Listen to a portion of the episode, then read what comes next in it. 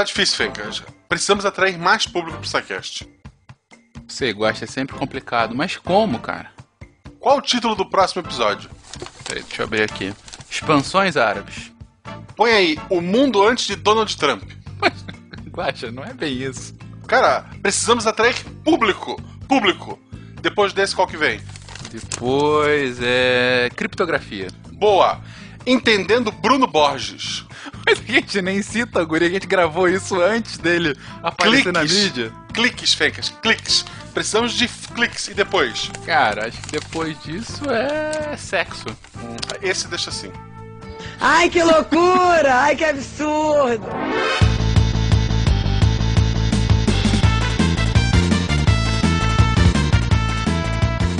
Olá, pessoas! Aqui é Fernando Malto Fencas, diretamente de São Paulo. Wala Wala, que é o Pena de São Paulo e SBBHQK, SBBHQK, Chapolin Colorado chamando terra, Chapolin Colorado chamando terra. Terra respondendo, terra respondendo. Não podemos regressar, não podemos regressar. Lero, lero, lero, lero. Se vidas dependessem desse contato, já era, hein? e aí, pessoal, transmitindo de Golf Golf 99 Uniforme Papá. Aqui é o Whisky Eco Romeo, Tango Hotel Eco Romeo. Kilo Romeo Oscar, Hotel Lima, Índia November Golf. tem mais, tem mais, eu posso continuar? Esse é o livro 2 do Bruno Borges, gente. Não, isso é um, é um chamado universal para comunicação de longa distância pelas ondas do rádio. Eu desisti de falar contigo no primeiro tango. Relaxa. Werther conseguiria contato com a terra, hein? Werther, lero, lero. Olá, ouvintes. Aqui é Josiane Cara, de Varza Grande de Mato Grosso. E hoje vamos das mídias de massa à massa de mídias. Olha que Olha, beleza, a gente zoando e a Josi vem e nos olha coloca isso. no nosso lugar. Obrigado, Josi. Uma ilha de lucidez no meio dessa loucura. Bom dia, Vietnã! Oi, gente! Fique conosco, agora e sempre. Você é o elemento mais importante para ZYJ762, que opera em 1460 kHz, amplitude modulada, rádio SciCast. Porque ciência tem que ser divertida. Olha Tu só. não falou teu Pronto. nome em momento algum, tu notou, né? De Gaspar, Santa Catarina, aqui é Marcelo Guaxinim e analfabeto, não sei ler nem escrever, mas gosto muito de você. Comunidade Ninjitsu, gente, essa música é, é fabulosa. Tá bom, né? Josi, obrigado por estar aqui hoje, cara. É só isso que eu posso dizer depois de tudo isso. Você está ouvindo o SciCast, porque a ciência tem que ser divertida.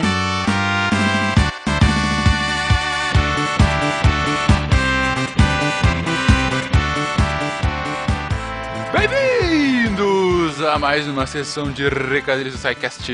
Eu sou o Fencas. E eu sou a Jujuba. E aí, Goma, tudo bom? Tudo mais ou menos, Fencas. Mais ou menos, por Tô quê? triste, eu tô triste. Eu quero mandar um memorando para as empresas, eu quero mandar, sei lá, um comunicado ou qualquer coisa dessas, porque eu não participei desse episódio porque a minha operadora não me permitiu, Fencas. Você vê a ironia que você não pôde participar de episódio de comunicação por falta de comunicação. Exato, eu fiquei ilhada na minha casa sem internet, andando de um lado pro outro com o live chat na mão, falando não! Pois Tô muito então. triste, mas tudo bem. Mas tudo bem, paciência, paciência. Esse episódio deve estar incrível. Ju, mas eu tenho pelo menos um ponto que eu posso falar que você vai estar num episódio próximo, num episódio muito especial. Sim, estarei, Fencas. Estarei lá pra quê? Pra colocar o caos, né? Porque vocês todos são muito certinhos. Você, a Nanaka, o Pena, vocês são pessoas muito corretas, muito certinhas, muito que seguem a pauta. Então eu estarei lá para disseminar o caos. Ou seja, falaremos no Pint of Science no dia 16 de maio, às 7h30, lá na Cervejaria Nacional. Falaremos de teoria do caos com a Jujuba Caótica, é isso mesmo? Sim, sim, Tasmania. É, tipo, eu tô assistindo desde já pra. pra... Mas, gente, falando sério, se você tá afim de ir, peço que você reserve a sua mesa, porque falar. Exato. Fontes internas já me disseram que as reservas estão acabando. Se você chegar lá, você vai ter que ficar de pé. E a gente foi no ano passado, teve muita gente de pé e não foi, tão Foi. agradável para essas pessoas. Não, e então... as que conseguiram, né? Porque tava bem cheio, assim. É, teve gente que não conseguiu subir. Então, Foi. assim, você tá afim de ir, reserva, só dá pra reservar a mesa até quatro lugares. Ah, mas já reserva desde já pro dia, até pra, pra galera ter uma noção de quantos mais ou menos devem estar lá. Uhum. E venham, venham acompanhar conosco, porque olha, vai ser um episódio, o tema é foda, a equipe é excelente e vai ser com vocês, vai ser abraçando vocês ao vivo. Fencas, vai ser a primeira vez que a gente vai fazer um SciCast ao vivo. Olha só. Exatamente. Você tem a oportunidade, você paulista ou pessoa que estiver em São Paulo no dia, terá a oportunidade de acompanhar esse processo. Você vai ver como a gente erra, como a gente fala bobagem, como a gente dá risada. Mas como a gente manja de ciência também, né? e por a gente eu digo eles. Eu. eu é, é isso aí. E se você não estiver em São Paulo, não puder estar lá conosco, se a tecnologia nos ajudar, a gente vai tentar colocar no feed posteriormente o episódio. Mas sério, se você tem a oportunidade de ouvir ao vivo uma gravação, pra que, que você vai perder, não é verdade? Pois é. Fencas, eu queria falar também que Hum. esse ano a gente tá on fire. A gente tem programa todo dia, a gente tá com muita coisa legal, muitos especiais do SciCast, que você é o nosso protagonista aí, escreve todos eles. E tudo isso é possível graças aos nossos patronos. Sim, os nossos queridos patronos, você, Rosicleide, você, Arthur. Braulio. É. Vocês dois. Vocês que nos apoiam, que estão lá mensalmente contribuindo, fa- vocês fazem parte disso. Vocês possibilitam que esse projeto lindo continue acontecendo. Então, você quer apoiar? Patreon PagSeguro tem aqui no post desse episódio as instruções para que vocês estejam conosco nos abraçando. Sim, e Fencas, Sim. já que a gente tá falando de comunicação, eu queria muito que os ouvintes se comunicassem com a gente, porque olha só, a semana passada foi muito fraco de comentário. Foi, Tô, tô- foi. é, tô triste porque foi muito pouco. Eu quero comentários, eu quero que a gente interaja lá naquele post maravilhoso. Entra aí, deviante.com.br, vai lá, posta, comenta, fala que o host é lindo, fala, que- fala que as meninas estão maravilhosas, porque esse Sim. episódio tá recheado de gente legal. Eu, eu tô lá, eu tô lá de coração, eu tô lá de alma, assim. O tempo todo vocês. Se, se em algum momento vocês imaginariam, putz, aqui a Jujuba faria uma piada, pensem nessa piada e ponham lá no post que eu vou ler todas com muito carinho. Perfeitamente. E Ju, Eu? última informação, a gente foi cobrado nos últimos meses. Meu Deus, eu queria tanto uma camisa da Marie Curie, eu quero uma caneca. Uhum. Onde foi parar a loja do SciCast? Gente, a nossa querida lojinha está passando por uma reformulação. O SciCast é assim, o SciCast é essa metamorfose ambulante. Mas, aproveitando últimos itens que sobraram dessa, digamos assim, dessa primeira etapa da loja, a gente vai abrir aqui nessa sexta-feira um mega saldão. Olha só. Mega saldão, últimos itens para serem comprados. Então, se você tava afim daquela camiseta, daquela caneca, agora é hora de entrar aqui no link do post, tá? O nosso site da lojinha. Veja os últimos itens, mas corre, cara, que tem pouca coisa mesmo. Então, assim. Ah, aproveite e se não comprar agora, só numa próxima encarnação da loja. É isso aí. E a gente não sabe quando ela volta, né? Não É. sabe. É, é porque Então- é tudo muito etéreo aqui. Tá é tudo, tudo quântico no É, SciCast. é quântico. Quântico, olha só, no Missangas tem outro significado, né? Mas Pois ok, é. ok. Eu Pois já fiz é. o meu catink aqui. Sempre, tem que ter. E o último recadinho, gente, lembrando, a gente anunciou semana passada, mas ainda continua aberta. Se você quer fazer parte do Portal Deviante, se você quer fazer parte da equipe do SciCast, o link continua aqui, é só se inscrever. O link vai ficar ativo até a semana que vem. Então, assim, não deixe pra amanhã. É agora, vai lá se inscrever. A gente já tá recebendo uma penca de inscrições. Uhum. Estamos chegando nas casas das centenas de inscrições. Olha aí. olha aí. Então, Uma poxa. penca é bem. É bem. É, é um, Apurado, é, né? é um bom Gostei. indicativo, né? Uma penca. É, então, se você quer fazer parte dessa equipe, se você acha que pode contribuir, é só ir lá, preenche o formulário que nós entraremos em contato dentro em breve. É isso mesmo, galera. Eu quero muito que vocês participem aqui com a gente, porque é muito legal e é muito divertido. Esperamos vocês. Fenquinhas, então agora é a hora que nós vamos pro episódio? Sim, senhora. Falaremos agora de comunicação, parte 2 da nossa história da comunicação. Querido ouvinte, imagine que enquanto você ouve esse podcast, me imagine atrás de você com uma cara. Sabe tipo a menina do chamado, assim? Com cara branca, triste, chateada? Cara, Sou eu onde é que isso ali. vai parar? Meu Naquele Deus do momento. céu. Pronto. Agora pode dormir, ouvinte. É isso. Beijo, boa noite, viu? Bons sonhos pra você.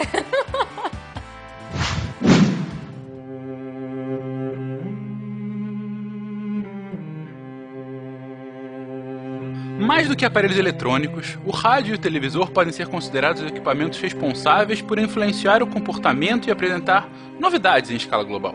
Por meio deles, dramas, comédias, vitórias, fracassos, tragédias e conquistas chegaram ao conhecimento de pessoas que, em razão da distância, dificilmente saberiam da existência uma das outras.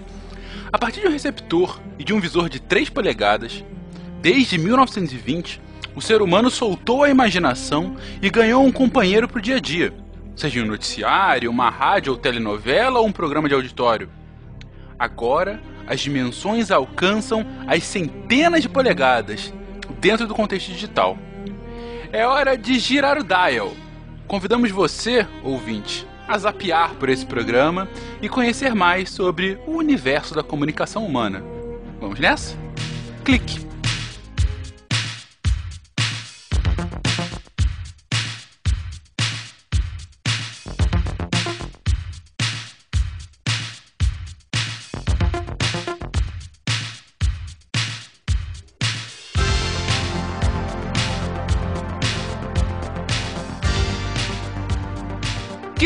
Queridões, nós estivemos falando de comunicação em um episódio passado. A gente falou um pouquinho sobre a história da comunicação, desde os primeiros grunhidos e outras formas de comunicação mais primitiva, passando por cartas, indo para a invenção da prensa.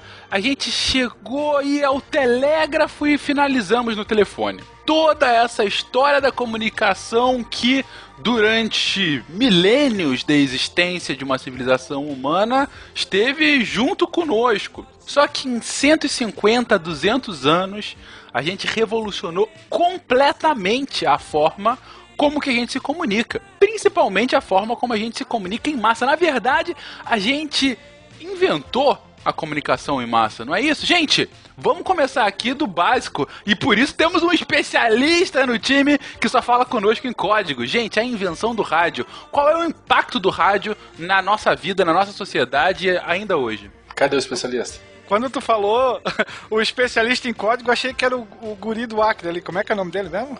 Bruno Borges. Bruno Borges. Eu, eu espero que quando esse programa for publicado ele tenha sido encontrado com vida, porque senão vai ficar bem triste o episódio. Nossa. O Fecas, você começou, você fez uma introdução maravilhosa. É, no episódio passado terminamos ali pelo telefone, né? Antes do telefone falou um pouquinho do telégrafo e tal, telefone, mas até aquele momento a gente ainda estava ligado aos fios. Né? Mesmo transmitindo sinais binários de, de dar, né? pelo, pelo código Morse inventado pelo Samuel Morse lá em 832, mas a gente ainda dependia dos fios para isso, o próprio telefone também. Né? Então, assim, o crescimento ele foi. As descobertas elas foram acontecendo simultaneamente. É muito difícil a gente colocar né, quem foi a- realmente a pessoa que descobriu e tal, não sei o que lá, botar uma ordem cronológica aí. É, mas as descobertas foram acontecendo. Mas de fato, um salto enorme exponencial foi dado quando a gente se libertou. Quando a comunicação ela pôde ser realizada de uma maneira eficiente, satisfatória, compreensível e fora dos fios. Por incrível que pareça, assim, oficialmente. Ó, eu falei em comunicação. Tem que desligar meu rádio aqui, senão ele vai atrapalhar. Olha Vocês só. vocês ouviram um bipzinho aí no fundo? Bruno Borges. Não, cara, é uma estação repetidora que tem aqui do lado de casa, que eu uso para ampliar a meu, minha área de, de cobertura aqui, quando eu falo no VHF aqui com os amigos. Lero Lero pra você. Lero, lero, tá bom. Tu tem que ter uma carteira que te autoriza a fazer isso, né? Não, não é uma carteira. Na verdade, eu sou radioamador, né? Eu, eu, eu sou, eu tenho uma licença de funcionamento de uma estação de rádio. E eu, eu tenho um COER, que é o Certificado de Operação de Estação de Rádio. Eu faço uma prova e aí eu tenho o direito de utilizar uma partezinha do espectro eletromagnético aqui, de acordo com a legislação brasileira, legislações internacionais, em que eu posso utilizar de maneira amadora para me comunicar com outros radioamadores. Eu preciso ter o meu certificado de operador de, de estação de rádio amador e eu tenho que licenciar os meus equipamentos. São coisas distintas assim. Mas tu tem que ir usando aos pouquinhos, né? Tu não pode usar direto. Como assim? Porque se tu Eu- usar eu não muito, sei. deixa de ser amador e perde a carteirinha, né? Não, não, não, não, não, não. É porque existem as rádios comerciais, os serviços comerciais, né? As próprias rádios que a gente ouve, os broadcasters, ambulância, SAMU, polícia, faculdade, todo mundo que utiliza né, o espectro eletromagnético de alguma forma comercial são as estações comerciais. Eu utilizo para fins amadorísticos. Né? O próprio radioamadorismo é isso conhecimento, desenvolvimento técnico, estudo, estudo científico, estudo de propagação. Então, assim, eu posso fazer comunicado local. Lá na Campus Party a gente estava conversando bastante sobre isso, na última lá. Eu posso fazer comunicados locais aqui, num raio de algumas poucas quadras, na minha cidade ou dentro do meu estado, ou eu utilizo um outro equipamento, como outro tipo de antena, e eu posso me comunicar praticamente em qualquer lugar do dia ou da noite aí, no mundo inteiro. Então, assim, é, mesmo sendo radioamadorismo, né, apesar do nome amador estar aí no meio, mas as nossas comunicações elas são bastante eficientes aí praticamente em qualquer lugar do planeta. Tu, Mas a gente já tá indo para o radioamadorismo e eu queria voltar um pouquinho sobre como se deu a evolução da própria difusão do rádio, da difusão da radiodifusão, né? Bom, existe aquela celeuma lá do Marconi e do Landel de Moura. O, o Robert, o Roberto Landel de Moura é um brasileiro e o Marconi, o Guilhermo Marconi, italiano. Marconi ele foi o mais famoso, né? Ele é tido como inventor do rádio. Mas na verdade, o que que acontece? Lembre-se que é, até pouco tempo atrás as comunicações estavam restritas aos fios. O Marconi de fato ele conseguiu emitir sinais audíveis pelo éter, pela radiofrequência. Mas não era fonia, não era voz, não era uma comunicação complexa. Completa sim, mas complexa não.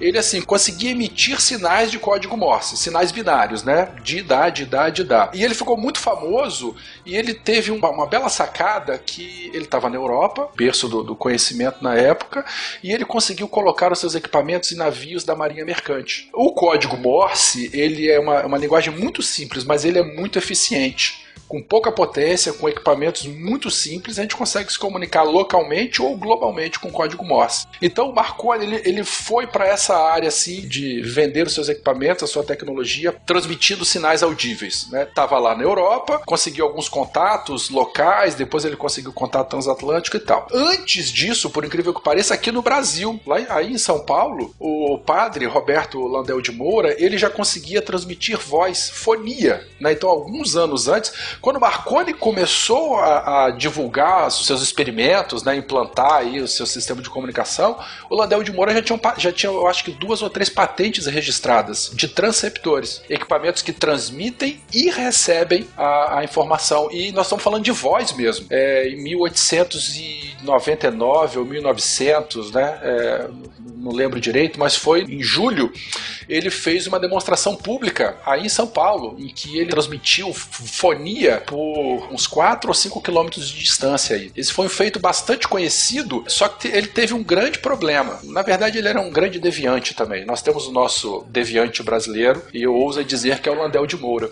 Ele era muito curioso, ele, aplicava o método científico nas suas descobertas, nos seus descobrimentos, e pelo fato de ele ser muito questionador, ele não era bem quisto nem bem visto pelos seus superiores. Quando ele fez essa demonstração pública, olha só que loucura, a, o pessoal começou a achar que era coisa do demônio, entrou no laboratório dele e destruiu todos os seus equipamentos. Então ele teve que voltar tudo do zero, reinventar, é, reconstruir todos os seus equipamentos novamente. Mesmo a viagem dele para os Estados Unidos, para a obtenção das suas patentes, ele teve que fazer é, custo próprio, né, com, com recursos próprios dele. Ele não recebeu nenhum tipo de incentivo, nenhum tipo de ajuda. É impressionante é, o trabalho do Landel. Se a gente entender o contexto da época, a gente tem em 1860 as equações de Maxwell prevendo a existência das ondas eletromagnéticas. E aí, em 1888, o Hertz consegue demonstrar a existência dessas ondas. Então, olha só, 1860, a gente tem a teoria de que pode ter uma onda que se comunique, se dá para se comunicar de alguma maneira. O Hertz consegue demonstrar a existência dessas ondas. Em 93, 94, a gente tem o Landau já conseguindo os seus primeiros feitos. Então, assim, é muito impressionante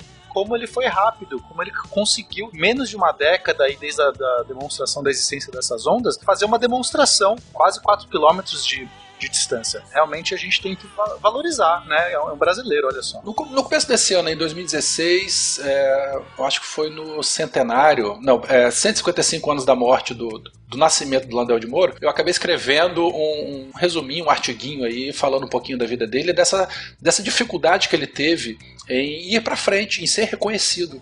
Tá lá no, no, portal Deviante, nós vamos colocar o link aqui da reportagem, dessa matéria escrita, e o pessoal vai poder se inteirar um pouquinho mais. Tem inclusive a cópia da publicação do jornal, dizendo como é que foi o experimento dele tal, bastante interessante, depois eu, eu, eu coloco aí. Mas enfim, enquanto o Landel de Moura, ele foi, na verdade, se afundando, né? Ele tentou colocar, ele entrou em contato com a Marinha brasileira para tentar colocar os equipamentos da, nos navios também. A, a resposta foi que isso era coisa do demônio ou que era coisa de outro planeta. E o pessoal simplesmente não quis. Então ele foi caindo no ostracismo, enquanto isso lá na Europa, o Marconi ele ia lá descendo a ripa, se aprimorando e conseguindo aí contatos mais distantes, aprimorando a sua técnica. Depois sim, ele deixou de transmitir apenas os, os sinais audíveis e começou a transmitir voz mesmo e foi um salto enorme aí. É, assim, eu acho importante ressaltar que não se trata do famigerado pachequismo brasileiro, de você tentar, vamos dizer assim, inflar o ego do Brasil em relação a isso, até porque o nosso amigo, que era chamado de Padre Landel, ele é reconhecido no mundo inteiro. Nós temos uma obra bastante conhecida no mundo, que é a Enciclopédia do Rádio, que é editada pelo Museu das Comunicações dos Estados Unidos, aonde ele é citado como pioneiro das, das telecomunicações, das rádio comunicações, ele tem um destaque bastante grande num verbete chamado Early Wireless, junto com o Tesla. Infelizmente, nesse nesse verbete tem toda essa esse episódio que o Werther comentou de ele ser uma vítima do obscurantismo religioso da virada do século XIX para o século XX, ser taxado como feiticeiro, como um trabalho demoníaco, é, os reveses que ele teve em relação à destruição dos seus equipamentos, que ele montava peça por peça, né, a destruição dos seus laboratórios e que por devido a esses contratempos, vamos dizer uma palavra aqui um pouquinho mais romântica, ele acabou não tendo o reconhecimento necessário em vida. Ele até, como também foi comentado, foi para o exterior, pensou em doar tudo aquilo que ele tinha para o museu britânico, depois mudou de ideia. Ele era um patriota ferrenho, apesar de tudo. Quando nos Estados Unidos foi oferecido uma grande fortuna para que ele se dedicasse lá a esses projetos. Ele recusou, dizendo que o projeto deveria ser feito no Brasil, porque ele era um brasileiro e tudo mais. Ele entra em contato com o presidente da República na época, em 1905, o Rodrigues Alves, escreve uma carta pedindo os navios da Marinha para se fazer um teste. Ele até teve uma aceitação inicial. O presidente desloca um assessor para conversar com, com o Landel. E aí ele pergunta: tá, mas qual é a distância que a gente vai ter que colocar esses, esses dois navios? E aí ele responde: você pode botar o quão longe você quiser, porque o meu sistema tem alcance global e talvez ele alcance até fora do planeta. Foi taxado de maluco e aí o projeto, é, aquela atenção inicial presidencial foi descartada, infelizmente. Então se trata sim de um cara reconhecido no mundo inteiro. A gente está falando de dois anos antes do Marconi realizar suas primeiras experiências. Nós temos fontes jornalísticas da virada do século XIX para o século XX, principalmente jornais que comentam as experiências que o Landel fez a transmissão de voz e tudo mais, mas infelizmente boa parte do Brasil jamais conheceu o gênio que nós tínhamos aqui em casa, que lutou contra a igreja sim, lutou contra a ignorância e que infelizmente nasceu numa época errada. Eu acho que o conceito deviante cabe como uma luva para esse cidadão. Tô concordando totalmente com você, cara. Não é um cast biográfico, mas assim, vocês estão me contando um monte de coisa que eu não conhecia do, do Landel de Moura. Quando o Werther falou o primeiro deviante brasileiro, não digo o primeiro, mas enfim, sem dúvida, porque, cara. Merece uma camiseta, hein? Né? não, o que dá para falar agora é que infelicidade, né? Um cara que nasceu absolutamente deslocado no tempo, né? Um, um precursor, duro falar isso, mas que infelizmente nasceu no lugar errado, na época errada. Né? Detalhe, né? Marconi foi agraciado com o Nobel em 1909. Ai, ai. Talvez se ele tivesse né, nascido numa outra situação, num outro país, é, ou tivesse recebido o apoio que ele gostaria, né? Em 2006 foi publicada uma biografia da vida dele, né? Escrita pelo Hamilton Almeida, da editora Record. É, Chama-se Padre Ladel de Moura, um herói sem glória. É um livro muito interessante. Ele fala, ele pega toda a vida dele, desde o seu nascimento, é, e conta assim com uma riqueza muito grande de detalhes essa parte específica da vida dele né, do, do, desenvolvimento, do aprimoramento, das tragédias que aconteceram depois aí, a luta que foi ele lá nos Estados Unidos com recurso próprio para poder pegar essas patentes e tal, e depois a, o resto da tua vida no ostracismo até a sua morte. No, no final ele acaba sendo meio triste assim, porque, sabe, dá uma agonia muito grande disso aí que a gente acabou de, de conversar. Uma pessoa com uma mente maravilhosa, ou no ostracismo pouco valorizada, enfim. É, mas é, é um livro muito interessante e fica aqui a sugestão de leitura.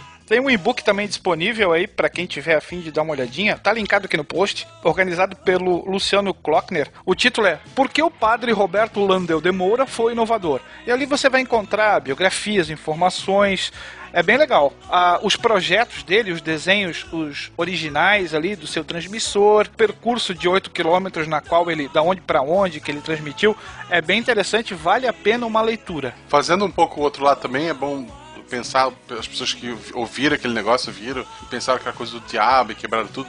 Vocês já ouviram rádio AM? Aquilo não é de Deus, gente. É, a quantidade de igreja que fica fazendo pregação, que o diabo tá lá também. Tudo, tudo, tudo. Narração de jogo que o cara não respira. Não, é uma loucura. Pronto? Quem fala? Marmota 2, Marmota 2, aqui é o Lobo Branco, câmbio.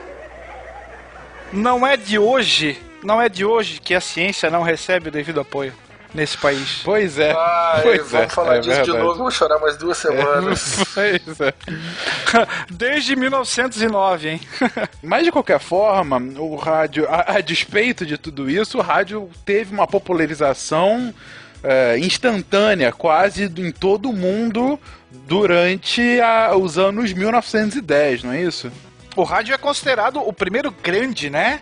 Meio de, de comunicação de massa que vai atingir muita gente ao mesmo tempo, inclusive analfabetos. Já que para você ter acesso a um jornal, né? Necessariamente você precisa saber ler. O rádio vai, vai além disso. Eu ouso mais, hein? O rádio, é, eu, a gente fica brincando e tal aqui, que foi a primeira rede social que você tem notícia no planeta, cara. Assim, de grande alcance, de grande espectro e de interação entre as pessoas. Porque normalmente nós estamos falando de rádio comercial. O que, que é isso? É um transmissor e aí nas casas das pessoas existem os receptores. Né? Então é uma coisa mais passiva. As pessoas elas vão recebendo a notícia né? e não, não, não se faz muito não. Mas em muitos locais ah, ah, dá para existir, existe esse retorno né, das estações. A gente já ouviu falar das histórias dos nossos avós, dos nossos avós, pessoal do interior, até hoje em dia também, da pessoa que liga e pede uma música, ou da pessoa que tem um radialista preferido, a pessoa que acompanha, ah, o ouvinte que acompanha o radialista e não o programa, tá ligado lá para ouvir a, a voz da pessoa, né? que liga, que, que manda carta depois. Então, assim, isso tudo começou nessa época também. E até hoje nós temos isso, né? Sim, sim.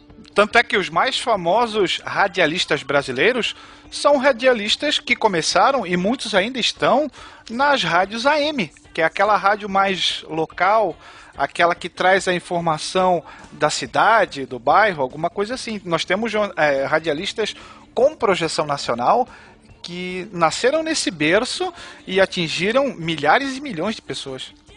Você falou de rádio AM local, é, depende também. Isso que é uma coisa maravilhosa do rádio. Porque, por exemplo, de dia, a gente pega a rádio, todo mundo aí tem, já botou a rádio a 1160 ou, ou 830 kHz, 1160 kHz, sabe lá. Essa frequência de rádio AM, ela de dia, ela é só para contato local. Mas eu não sei se vocês já perceberam, quem tem ainda rádio AM em casa ou quem À noite a coisa. À noite, eu aqui no Espírito Santo eu consigo ouvir a Rádio Globo do Rio. Todos os gatos são pardos. To- Então, o que que acontece? Condições atmosféricas distintas, elas é, específicas, elas irradiam como um, um túnel de comunicação, então elas espalham a radiofrequência para o mundo inteiro. Então, assim, Meu de pai dia- escutava aqui, é, o, o futebol carioca na região é forte por causa da, da, da frequência da rádio. Sim, os jogos eram de noite, de tardinha de noite, né? Então, esse, esse fenômeno, esse fenômeno acontece muito por causa da ionosfera, que quando está de dia, a gente tem a radiação solar que incide sobre a ionosfera, à noite a gente não tem essa radiação. Então isso muda drasticamente a reflectância e a transmissão da ionosfera e você consegue refleti-la muito mais É o que a gente chama de propagação aberta e fechada. Durante o dia a ionosfera ela fica me- menos densa, então a- as ondas eletromagnéticas elas se perdem para o espaço. Tem os- as ondas locais, terrestres, né? Mas é, à medida que a ionosfera vai ficando mais densa, as suas camadas elas vão se assentando, as ondas de rádio batem na ionosfera e refletem como se fosse um espelho para baixo. E elas podem dar um salto, podem dar dois, podem dar três. Então, assim, dependendo da frequência, eu estou ouvindo de noite a Rádio Globo do Rio e eu estou a 600 km, 500 km de distância do Rio. Mas se eu mudar a frequência um pouquinho, de repente eu consigo ouvir a voz da China ou a voz da Rússia, que tem programação em português, inclusive, a Rádio Canadá. Mas enfim, são coisas que nós vamos falar mais pra frente. Uma- um, um ponto que o Will trouxe aqui, gente, eu acho que é bom a gente enfatizar muito. Em todo momento que a gente estava falando sobre comunicação na- no primeiro episódio que a gente fez, ou a gente falava de comunicação verbal, no máximo uma questão de um, um contar de histórias coletivo, que era muito, muito, muito localizado, ou as primeiras propagações mais em massa dessa comunicação, em especial a partir da prensa, né, dos livros, do, do papel dos livros e posteriormente da prensa, do jornal, essa comunicação em massa, historicamente, estava atrelado, como o Will acabou de colocar, à alfabetização da população. Gente, isso pode parecer bobo agora, mas a gente tem que lembrar que em 1900, 20% da população sabia ler. Ou seja, a comunicação em massa só servia a um quinto da população. A partir do momento que você tem uma comunicação de massa em que você pode superar inclusive a barreira do analfabetismo, aí sim você consegue chegar no mundo inteiro. Não é à toa o porquê do sucesso. Pela praticidade, pela possibilidade de comunicação e pela usabilidade, né? Como o Will colocou agora contando a história do Landel de Moura, o cara podia falar com qualquer lugar do mundo, quiçá outros mundos, né? essa, essa diferença é brutal, porque antes a comunicação ela é ponto a ponto. Né? Você tem um fio para ligar o telefone, você precisa é, ter um jornal que você pega aquele jornal na sua mão, você compra aquele jornal. Você precisa cada ponto falando com outro ponto. Quando você consegue transmitir um único emissor transmitindo para dezenas, centenas, milhares de pessoas, você já causa uma democratização absurda por conta disso. E ainda mais chegar em pessoas que não têm acesso à leitura é brutal, assim, a, a diferença do rádio para a comunicação humana, ela é uma, certamente um dos maiores marcos. Um outro ponto importante, a gente tem o Brasil, que é um, é um país, a frase é batida, mas é real, né? Um país com proporções continentais, em que tu tem vários regionalismos, em que a pessoa tem gírias, tem jeito de falar. Isso seria muito maior, talvez até criar os idiomas próprios, se não fosse coisas como o rádio, para tentar criar uma identidade mais nacional, tipo, Uh, de espalhar a, a, língua portuguesa mesmo, o jeito de falar, etc e tal, para todos os cantos do Brasil. Ela tem esse papel também na língua, em que ela para um pouco aquele, aquela variação desenfreada que cada região estava tava criando. E adivinha quem é que vai usar isso com maestria? Hum. Titio GG Vargas. Na sua campanha de nacionalização, vai utilizar o rádio como o grande meio de comunicação é, nacional. Tanto é que a principal rádio da época, a Rádio Nacional do Rio de Janeiro, será tomada, vamos dizer assim, nacionalizada pelo Estado Novo. Começou como uma empresa privada e ela é a, encampada pelo governo, já que logo em seguida a gente vai ter a, a utilização da, das ondas curtas. E aquele canal de comunicação governamental vai ser justamente para tocar o coração do brasileiro, seja ele do norte ou de qualquer outro canto desse país e até fora dele. Ou seja, você está instrumentalizando politicamente aquela invenção, né? Ele vê o Vargas no Brasil, ele, come, com, ele consegue imitar uh, ou replicar um movimento que já estava sendo cada vez mais utilizado em outros locais do mundo e consegue então utilizar a rádio para propagar o governo. Para propagandear o seu governo, né? Na verdade. E aí as, aquelas ideias que a gente já está mais careca do que eu de saber, o pai dos pobres e tudo mais. O rádio vai ganhar esse boom no mundo, principalmente durante o período e pós Primeira Guerra Mundial, aonde a tecnologia vai ter um avanço grande. E, e esse avanço tecnológico vai ser replicado também no rádio. Um pouquinho mais à frente nós vamos ter a invenção do transistor, que vai substituir a válvula, vai tornar o rádio um equipamento menor, vai começar a baratear o valor desse equipamento e ele vai se popularizar praticamente no mundo inteiro. Grandes emissoras de rádio começam a se formar ainda nos anos 20. A BBC de Londres, nós vamos ter a CBS nos Estados Unidos, a Rádio Moscou na então União Soviética. Então você vai utilizando essa nova tecnologia em prol sim dos nacionalismos, vamos dizer assim, e também em prol da, depois, logo depois, da propaganda, do comércio, que vai ser vai ser a grande vitrine comercial do mundo da época, as ondas de rádio. Ah, outro ponto interessante ali, a questão do Orson Welles, né? 30 de outubro de 1938. É, foi uma, uma um teatro que tinha na rádio, né? E eles decidiram no Halloween fazer um teatro inspirado no livro do H.G. Wells, A Guerra dos Mundos, e que emulava uma invasão alienígena. E quem estava acompanhando desde o começo, né, teve uma, uma vinheta falando que era Halloween, que ia acontecer uma peça e tudo mais. Só que como na rádio a gente nunca pega do começo cada programa, né? Tem muito costume de ligar e pegar da, da metade. E essas pessoas. Não é podcast. Que... Isso. Muita gente que pegou do meio essa programação acreditou que estava acontecendo realmente uma, uma invasão alienígena, porque a linguagem era de jornalismo, era um repórter que estava lá em loco, entrevistando as pessoas, entrevistando um cientista que estava observando Marte, e depois foi entrevistar os soldados que estavam observando a nave que estava fazendo o ataque. Então, gerou muito pânico, as linhas telefônicas congelaram, toda, todo mundo que ficou preocupado começou a ligar para a rádio, começou a ligar para a polícia e teve congestionamento. Teve, teve gente que jura que viu os alienígenas. Porque o, o, pessoal entrou numa loucura de ter alucinação coletiva ali. O pulo do gato do Orson Welles foi entrar um pouquinho antes do horário do programa mais ouvido da época.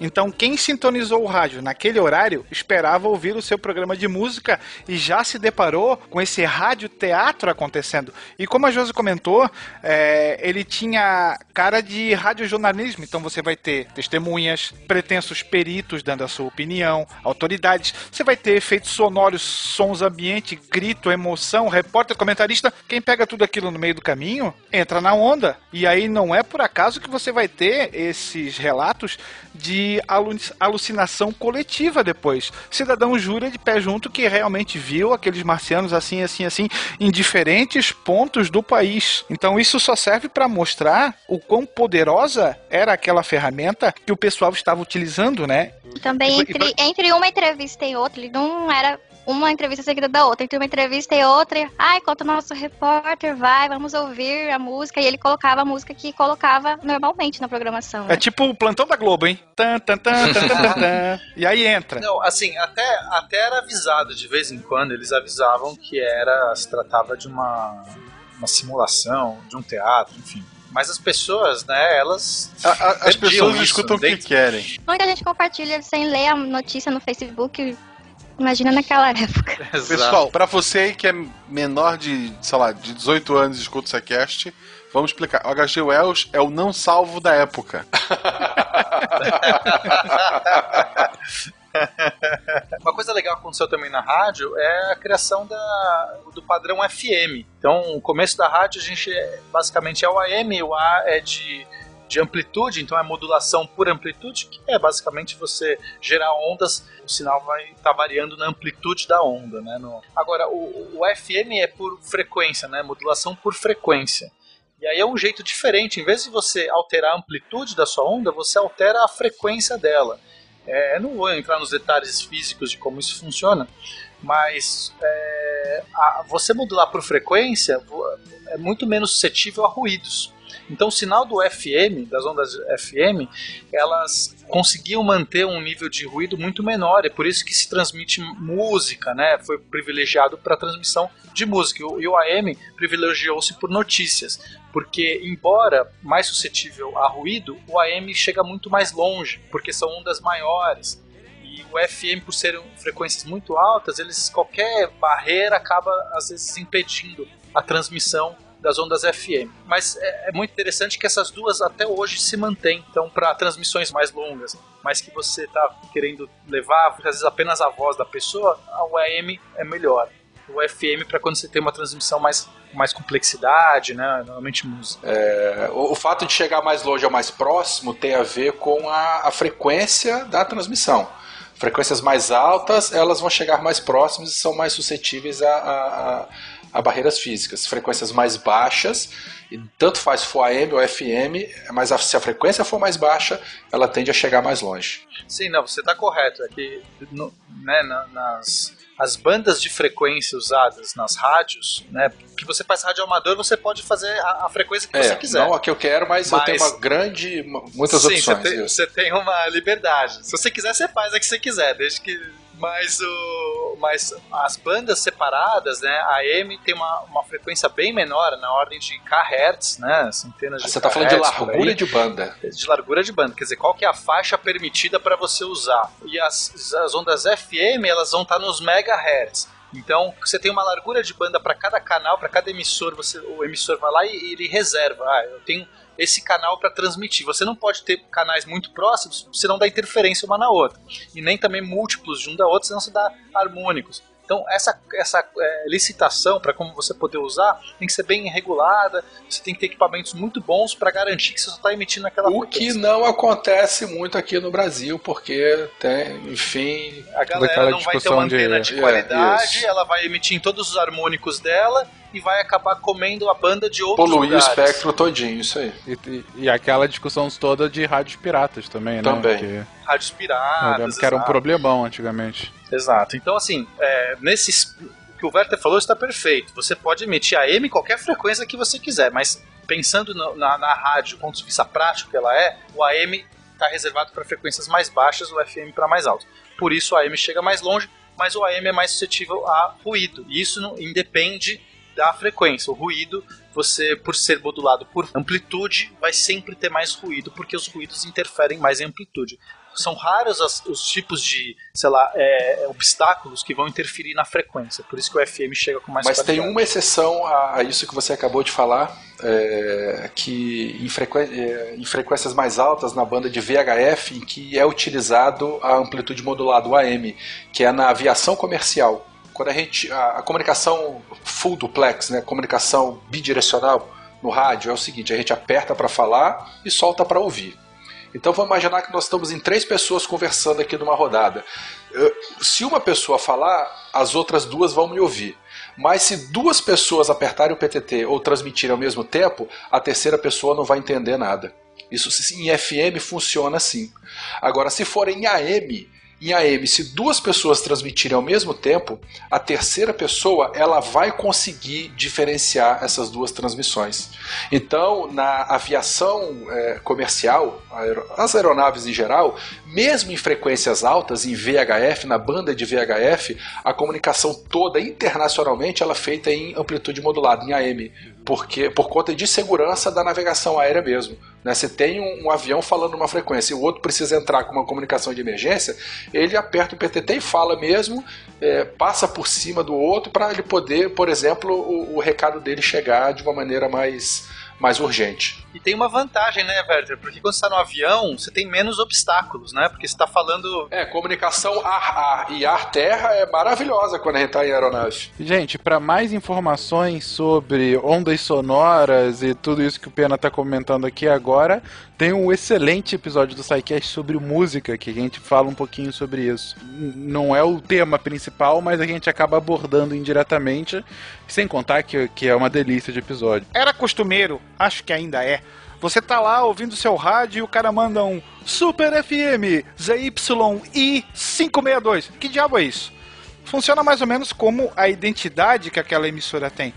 No, no termo técnico é o tal do indicativo de chamada. Então, aquelas letras servem para te dar a localização geográfica da extração, se ela transmite por AM, por FM, até mesmo para diferenciar nomes iguais. Imaginem quantas rádios Guarujá não deve ter no, por esse país afora, né?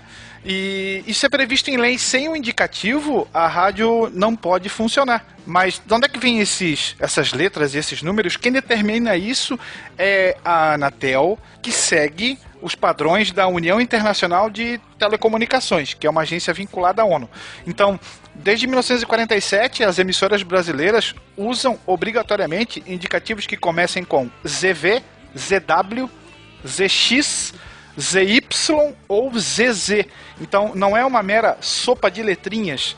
Isso tudo está previamente determinado pela União Internacional de Telecomunicações. Isso também acontecia nas TVs. Até os anos 80, os anos 90, as televisões não tinham uma programação 24 horas no ar. Então, quando elas iniciavam a sua programação, o cidadão lá, o locutor, dizia o código da, daquela TV. Se a gente pegar, por exemplo, a Globo do Rio, era ZYB 511. Não só isso, né? Era muito comum também, além do indicativo, colocar a frequência para você poder ter uma baliza né, de, de qual banda está chegando no local e também a potência do transmissor. Isso. 1.200 kHz, 3.000 kHz e tal, não sei o que lá. Porque isso são informações técnicas para estudos de propagação. Por exemplo, SBB-HQK é o código de Vênus. Né? Internacional. Agora, tenta falar SBP é, no rádio com aquele chiado do caramba. Ninguém entende. Por isso que a gente fala Sierra Bravo Tango. É o código fonético internacional, né? É o código fonético internacional. SB, é, é, SBT, SBP fica Sierra Bravo Papa ou Sierra Bravo Tango, né? BP. É, mas era BB, tá vendo? Já, você já confundiu aqui no Skype. Era SBT, né, que passava o Chapolin, não era? Não, era no SBT que passava. Tá vendo a importância do Código Fonético Internacional? Se é Sierra Bravo Tango é um, Sierra Bravo Bravo é outra, Sierra Bravo Delta é outra coisa completamente diferente. E eu ainda tô muito impressionado do Werther falar com essa desenvoltura nesse São código. anos cara. de prática. E melhor do que saber esse código, gente, é ter um aerolito à mão. Esse código é essencial para você fazer, é, realizar a radiocomunicação. Senão não funciona. Nas Forças Armadas, é, nós utilizamos, ou pelo menos utilizávamos, também o Código Fonético Internacional. É você trocar um B pelo um P O morteiro vai para outro lugar, né? e para o C é muito fácil. E com tudo, né? Pra mostrar a importância desse incrível aparelho, é, foi falado lá no começo do, do radialista, ou identificação com o pessoal, que é mais comum na M. Hoje, eu estava indo ao trabalho ouvindo FM no Despertador do Porã, em que as pessoas mandam e-mail pra ele, pra ele acordar as pessoas, é um bloco, ele desperta uma pessoa por dia.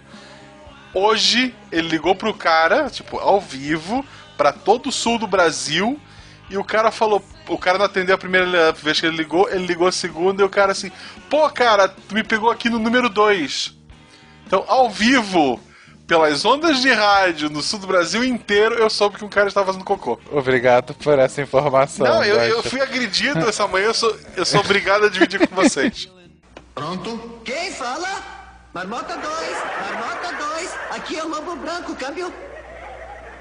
Ah, aqui no Brasil va- vai, se tornar famoso o chamado a era de ouro do rádio, que nos Estados Unidos pega ali 1910 até 1930, no Brasil de 30 a 50 e aí populariza de uma forma gigantesca.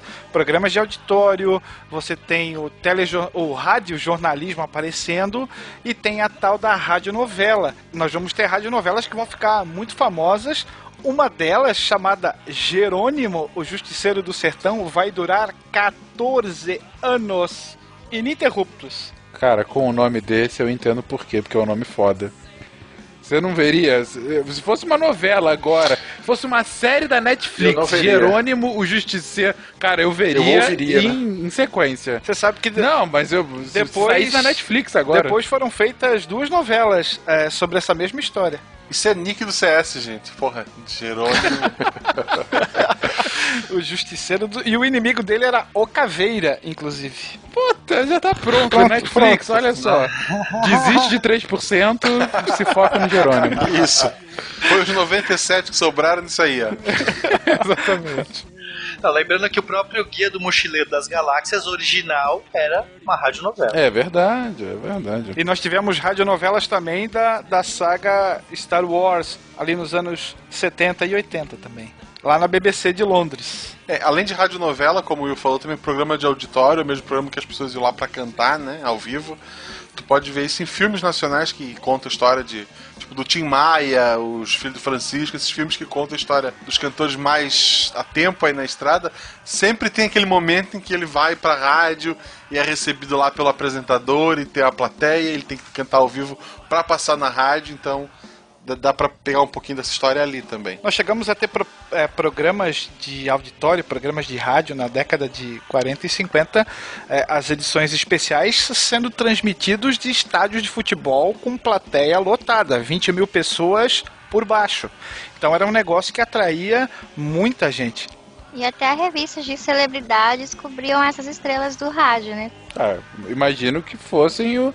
Se tivesse um- o site Ego na época, seriam essas pessoas a serem fotografadas. Você ser uma estrela do rádio, especialmente da Rádio Nacional do Rio de Janeiro, era uma questão de status muito grande. Era o sonho, basicamente, de qualquer cantor é, chegar nesse ponto. E engraçado também que as pessoas conheciam a voz, mas na maioria das vezes desconheciam a fisionomia daquele cantor ou daquela cantora. Então, o único ponto de referência que você tem é a voz, é a música. Passa- Te falar que podcaster passa por Mais isso. ou menos isso, exatamente. Como eu brinco sempre no Twitter, eu não passo de uma subcelebridade em ascensão, subcelebridade virtual em ascensão, mas nas raras vezes em que a gente vai em eventos e tudo mais, é muito engraçado como você tá falando. De repente, alguém que não tá prestando atenção na conversa se vira meio assim reconhecendo a voz, sabe? Do tipo, é você do SciCast? Fencas, sabe? Preciso falar disso. Em 1941, tem-se o primeiro rádio jornal do Brasil,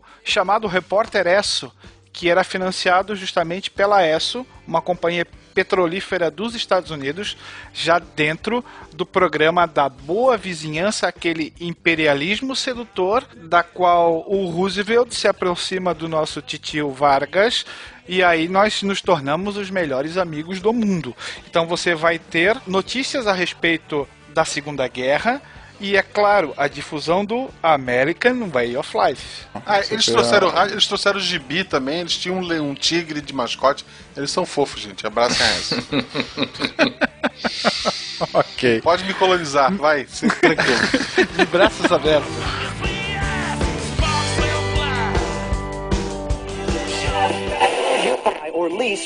Bem-vindo à Rádio 2.0.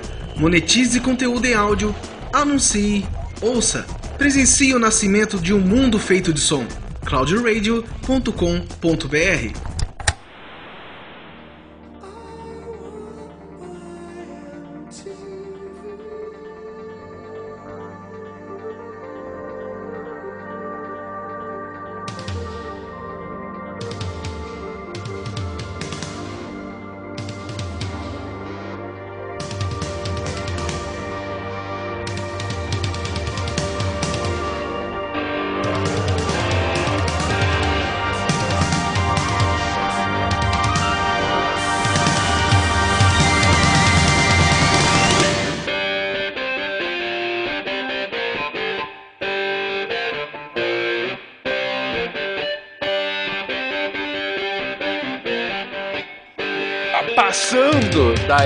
somente do áudio, vieram as imagens.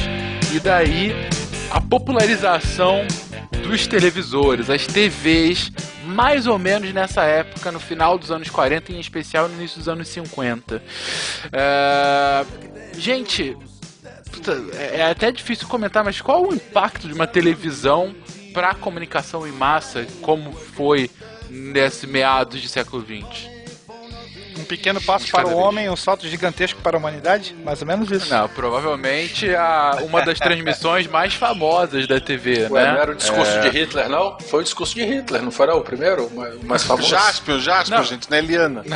Uma das primeiras imagens a serem transmitidas ainda naquela fase de testes foi a do gato Félix, que era e ainda é um personagem de desenho animado que já fazia sucesso no cinema mudo nos anos 20. E ele foi escolhido como mascote da RCA, Radio Corporation of America, para inaugurar justamente é, o seu experimento.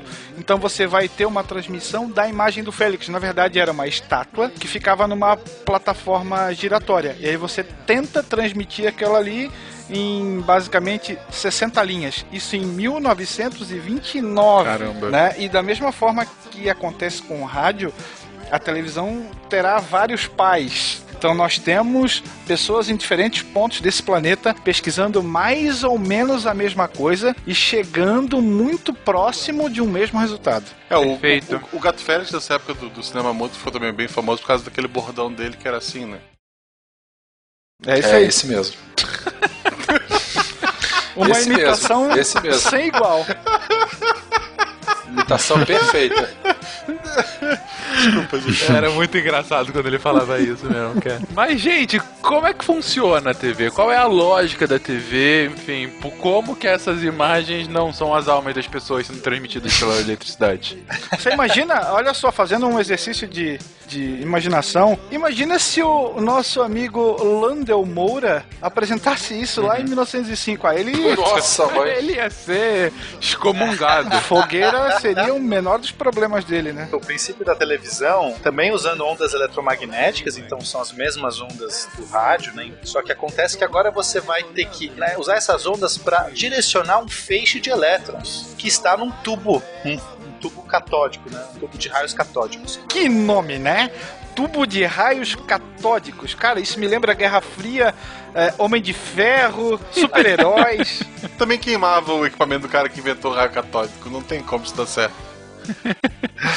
Basicamente, esses tubos, né? se se alguém lembra das TVs de tubo, né? Pra quem não lembra a TV de tubo, tem um canal que fica mostrando as coisas velhas, que é o canal do Pirula. Tem uma TV de tubo lá atrás. Aquilo é TV de tubo, gente. TV de Pô, eu tenho lá, É o único TV de lugar tubo aqui hoje que pode ver a TV de tubo é museu e o canal do Pirula. Tá lá. Basicamente você tem uma tela e atrás dessa tela, uma distância, você tem um canhão de elétrons. E esse canhão de elétrons, ele, ele emite elétrons que batem nessa tela. Na tela você tem fósforo, que quando o elétron bate, ele acende, joga uma luzinha. Agora, se você pegar esse canhão de elétrons e ficar defletindo ele para direita e para esquerda e para cima e para baixo, fazendo varrer linhas e colunas, né? Então imagina que está varrendo na horizontal, Toda vez que ele termina uma linha, ele desce um pouquinho, varre de novo, desce um pouquinho. Então ele está varrendo um zigue-zague na tela, de cima para baixo. Você poderia, emitindo ou não emitindo elétrons enquanto esse canhão percorre, você acende ou não acende alguns pontos, uns pixels de fósforo na tela. Olha, olha o, o requinte da ideia.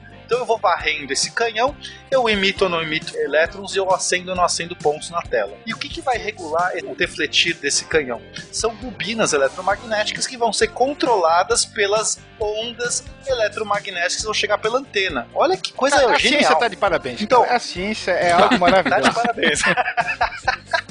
Então a maneira como que essa é, a onda que chega lá pela antena vai coordenar a emissão ou não emissão desses elétrons que estão acontecendo nessa TV de tubo aí. É um princípio muito, é, muito interessante, só que ele só funciona se você conseguir varrer muito rápido essa tela. Sim. Porque senão, se for devagar, você vai ver literalmente um pontinho andando. Você não quer ver um pontinho andando. Então, para dar o efeito da ilusão de ótica, persistir a imagem na retina humana, você tem que varrer pelo menos umas 30 vezes por segundo essa tela para que a gente consiga ter a, a ilusão. E essa é a dificuldade tecnológica da coisa, né? De como é que você vai fazer sistemas que vão varrer nessa velocidade.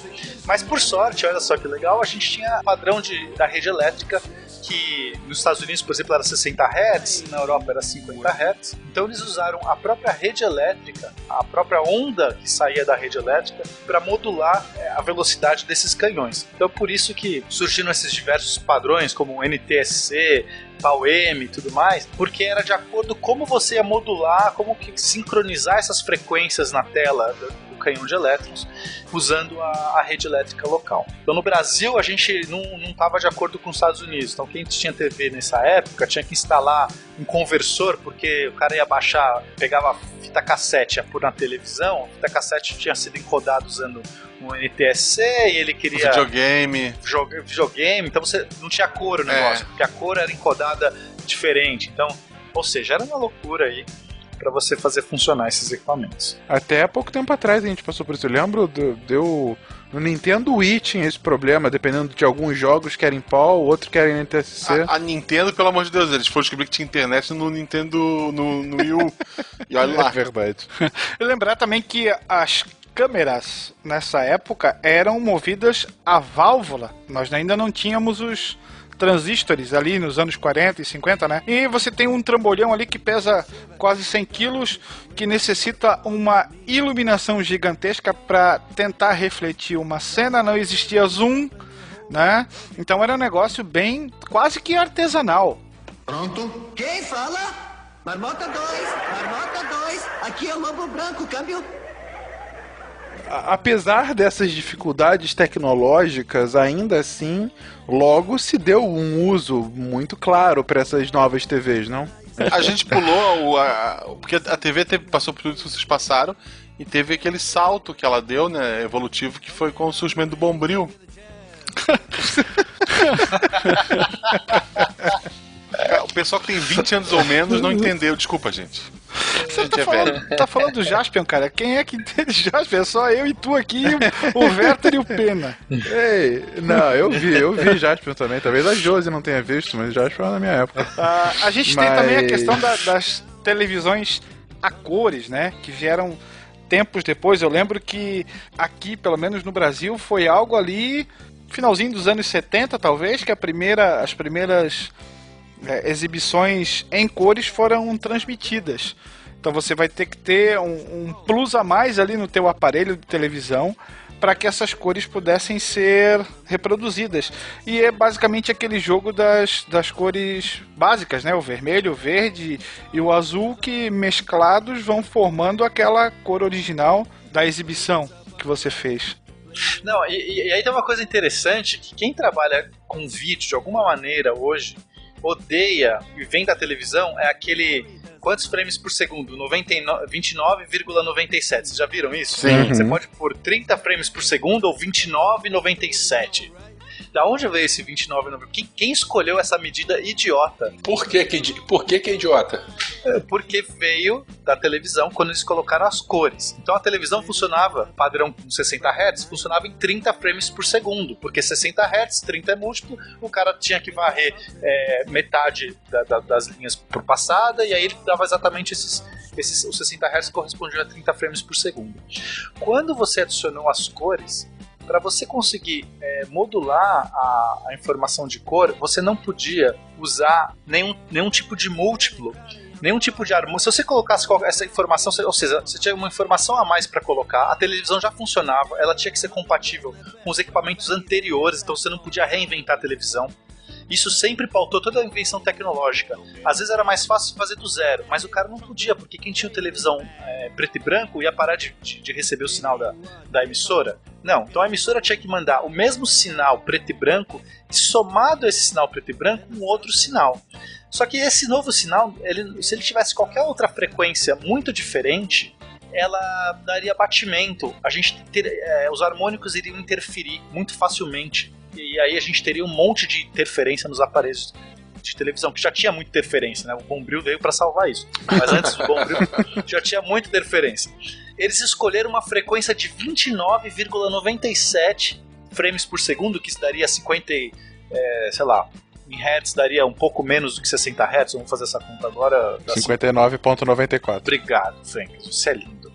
Então, eles escolheram 59,94 Hz porque é tão próximo de 60 que nenhum harmônico ah, ah, bate um com o outro, então não interferia. E por conta disso, o novo, a nova transmissão passou a ser em 29,97 frames por segundo. E é por isso que a gente até hoje carrega isso. Você vê, não mudou. Mesmo que hoje a gente seja digital, não tem mais nenhum sentido. Ninguém modula mais cor em frequência nenhuma. É tudo digital. A gente ainda usa porque é compatibilidade também. Inclusive, agora sendo tudo digital, o Bombril só tem mil utilidades, né? Vocês sabem. É verdade.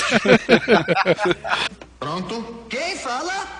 Marmota 2, Marmota 2, aqui é o Lobo Branco, câmbio.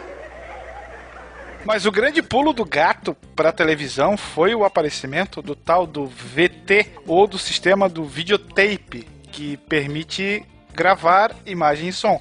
Antes, basicamente, nós tínhamos um quem sabe faz ao vivo literalmente. Então você transmitia ali direto, com exceção dos filmes, claro, mas a transmissão era ao vivo, você não armazenava aquilo. Com a chegada do VT, aí sim nós vamos ter então a- a- o passo seguinte, que é a tal da edição. Você grava em qualquer hora do dia ou da noite e depois faz o serviço ali da, da filtragem, da adição de. o corte, a adição de efeitos e assim por diante. Isso vai mudar radicalmente a forma como se faz televisão no mundo e, é claro, vai refletir também aqui nas televisões brasileiras. É, afinal de contas, a gente tem uma mais ou menos uma. Vamos pegar um capítulo de uma novela aí, sei lá, de 40 minutos. Para você chegar nesses 40 minutos, você precisa de mais de 10 horas de gravação. Isso é muita coisa. Ah, o, o ouvinte não sabe, mas esse episódio que vai ter mais ou menos uma hora e meia de gravação, a gente teve cinco horas de gravação no Bruto. Essa é a magia, mentira, a gente, não foi magia tudo da isso, não. edição. Ó, eu acho que os editores mereciam uma salva de palmas agora, hein? Que eles fazem mágica mesmo. de É palmas, isso aí. Não, não, não, não precisa bater palma, gente. Editor, coloca a salva de palmas aqui pra gente.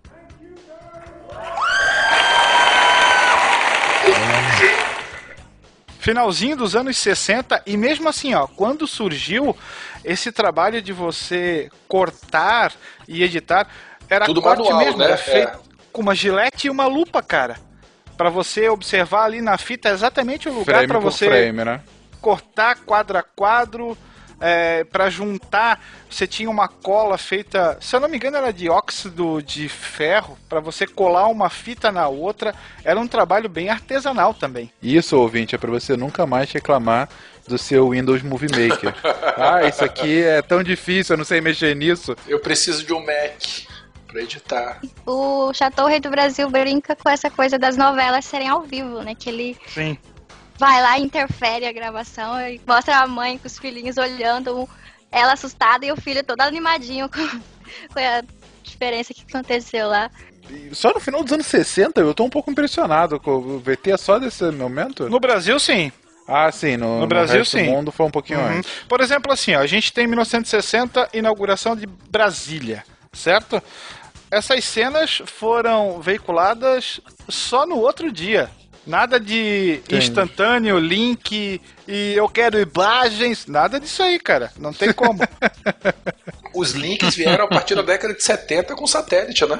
Até os anos 70, de fato, qualquer notícia internacional era mais comum ser vista, na verdade, nos cinemas, né? Sim, tanto é que Você nós tínhamos tinha- os telejornais que eram veiculados ali eh, nos cinemas. Propagandas também, né? Propagandas dos dois lados, né? Propagandas mercadológicas, de fato, e propagandas governamentais, Sim, né? sim. De todos os tipos. Isso aí. A- até o Werther comentou aqui que a primeira transmissão de TV em larga escala foi feita na Alemanha durante a época da ascensão de Hitler. Nos né? Estados Foi Unidos, uma- nós temos um discurso do Roosevelt sendo transmitido em 39, se não me engano. Que foi a primeira transmissão lá. Bem próximo também. E, e a gente brincou aqui da, da chegada do Homem à Lua, mas é, é até hoje considerado um marco da, da, da- televisão, né? Você mostrar aquelas cenas, enfim. Palmas pro Stanley Kubrick. Isso, o Kubrick fez um trabalho incrível. É isso que eu ia falar. Vai, em qualquer momento vai ter alguma piada do Kubrick. Essa, essa, muda- essa mudança que depois teve da, da TV preto e branco para televisão colorida, ela é um marco tão grande que por muito tempo assim, o principal prêmio que, a- que as emissoras davam, etc e tal, era uma televisão colorida, porque era a pessoa que estava vendo lá a televisão preto e branco e sonhava com a televisão colorida. E meu pai até hoje conta uma piada para minha filha que quando ela faz alguma coisa, ele fala: Parabéns, você vai ganhar uma geladeira colorida. Eu digo pra ele, pai, ela nunca vai entender. nunca fazer sentido na cabeça dela. Nunca. Ah, outro amiguinho que surgiu para facilitar a vida, principalmente dos telejornais, é o tal do teleprompter ou teleponto, aí no final dos anos 70, que basicamente é uma tela, né, uma superfície de vidro que fica acima da lente da câmera onde o cidadão lê aquilo que está sendo divulgado. Ali, se botar qualquer palavra e o cara for um, um incauto, ele vai falar aquilo em rede nacional. Ah, é, essa aí parece uma, uma coisa pequena, gente, mas é a diferença fundamental de um cara gravado, é, que está sendo gravado, ele falar te olhando nos olhos e ele falar lendo. Exato. Os primeiros jornais, o Repórter Esso, é, que, que migrou do rádio para a televisão, era o apresentador com as folhas de papel na mão lendo o texto. Então ele lia literalmente a notícia, né? Ou lia, se você pegar rádios do interior, aqui tem, aqui em Gaspar não é diferente, tem um momento que você tem as notícias ali, agora com transmissão ao vivo, se você acessar a câmera, o cara tá lá com o jornal na mão, lendo aquilo que você encontra no jornal ali da banca da esquina. Aí é malandragem. O cara, o cara tá de cueca lendo o jornal, falando na rádio. Não é muito é. diferente da gente, da gente pelado gravando podcast, não, né? Se comentava que o Cid Moreira, o grande ícone do Jornal Nacional, ele apresentava o jornal de bermuda. Ele tava com o paletó, com a gravata, só que da cintura para baixo ele tava de bermuda. Pra mim é o padrão, é, é, é, pra mim é real isso. Não. E outra coisa, ouvintes, o William Bonner, ele não decora aquilo tudo. Tá? Boa noite. É, ele tem o teleprompter ali que ele lê olhando pra você e te enganando. Ah, a Ana Maria Braga também não tá dando conselho na cabeça É, Já, já que entraram nesse ponto, já que entraram nesse ponto, pessoal, pessoal, não é um papagaio de verdade. É chocante saber disso, eu, eu não consegui dormir. Não é um papagaio de verdade. Tem um homem com a mão enfiada no papagaio, movendo a boca lendo, dele. que está lendo um bilhetinho ali, né? Não, e e imagine o processo de insalubridade desse cara quando ele for demitido da Globo também. Porra, mexe na coluna dele. Nossa, A mãe. coluna dele deve ser uma. É. Olha o braço, que já deve estar maior. que o Necrosado já, né? De tanto. Aqueles indianos, né, que fazem promessa de botar o braço pra cima, assim, que fica aquela coisa fina, estragada. Tanto que assim, a, a gente não vê a cara do, do, do Louro José na rua, mas se tu vê ele, tu identifica. É o cara com a mão levantada e aí os dedinhos juntos, assim. Esse é o Louro José. Em forma de papagaio, né? Isso. Ai, que... Cara, tá cada vez pior Isso isso, tudo tá aqui. sendo lido aqui, hein? Não tem nada de improviso. Que quem escreveu esse meu texto, pelo amor de Deus? Por que, que as coisas inteligentes com pena e eu fico com essas porcaria? Quem foi que escreveu essa bosta? Palmas pro produtor, hein? Pronto? Quem fala? Marmota 2, Marmota 2, aqui é o Lobo Branco, câmbio. Ainda em teleprompter, tem uma, uma, um advento que foi nos anos 2000, se não me engano, começaram a utilizar para discurso. Isso você já deve ter visto, eu já tive a oportunidade, inclusive, de usar um na apresentação de um evento. Ó, a carteirada. Que é. Não, é bem legal, Monóculo. inclusive. É o monóculo, tu coloca É, assim na. Não, não. Não é? Não, não. Ah, achei que era o É monóculo. bem legal que assim, é, quando fica o, alguém falando num púlpito, e isso você vê muito, você via muito Obama fazendo Via, né? isso. Via, né? Agora, enfim, eu ainda não vi nenhum discurso do Trump pra, pra, pra ver se ele faz isso também. Mas o. Você via nos discursos do Obama, e de outros políticos, até não políticos, quando ele tava se endereçando à, à população, né? Então ele estava num púlpito, meio que olhando para baixo e falando direto, como se ele tivesse o texto decorado. Ele até tinha papel, mas ele não olhava o papel em momento algum. Mas você reparar, ele tem dois pedaços de plásticos bem próximos, dependendo inclusive da iluminação, você nem vê esse plástico. O que, que é isso? É um teleprompter, só que é, ele fica de tal angulação que só o cara que tá do púlpito consegue ver o que, que tá passando na tela que fica embaixo desse plástico. E aí quem tá do outro lado, Vê através dele, né? exatamente, quem tá do outro lado só vê no máximo o plástico quando vê, entendeu? Então dependendo da iluminação, se tá um pouco mais escuro, você nem vê o, o, o plástico, ou se tá claro demais, você nem vê o plástico. E aí, aí fica justamente o que eu tava comentando agora do, da questão da credibilidade. Quando o cara tá falando no seu olho, é, é muito mais a proximidade, é muito, muito maior a, ser, a credibilidade na Por isso que eu fala. gostava do Clodovil, que ele mandava olhar pra câmera assim. Lembra do Clodovil? Olha pra câmera aqui. Eu falando do Obama e tu me vem com Clodovil. grande político Tá brasileiro, rapaz. E, que isso? Grande político brasileiro. Um beijo pro Clodovil, seja lá onde ele estiver. Pensando, a gente falou de, de políticos internacionais, de Obama com seu poder de, de- de persuasão com seus discursos. Aquele discurso da Dilma, do menino e o cachorro, da criança oculta, aquilo foi improvisado ou alguém escreveu? Eu gosto muito daquele texto, gente. Eu, eu acho que aquele texto é poesia e a gente não só. É tipo o cara que inventou o rádio, a gente só não tava pronto pra ouvir. Isso foi antes ou depois do ensacar vento ou mandioca? Pronto? Quem fala? Marmota 2, Marmota 2, aqui é o Lobo Branco, câmbio.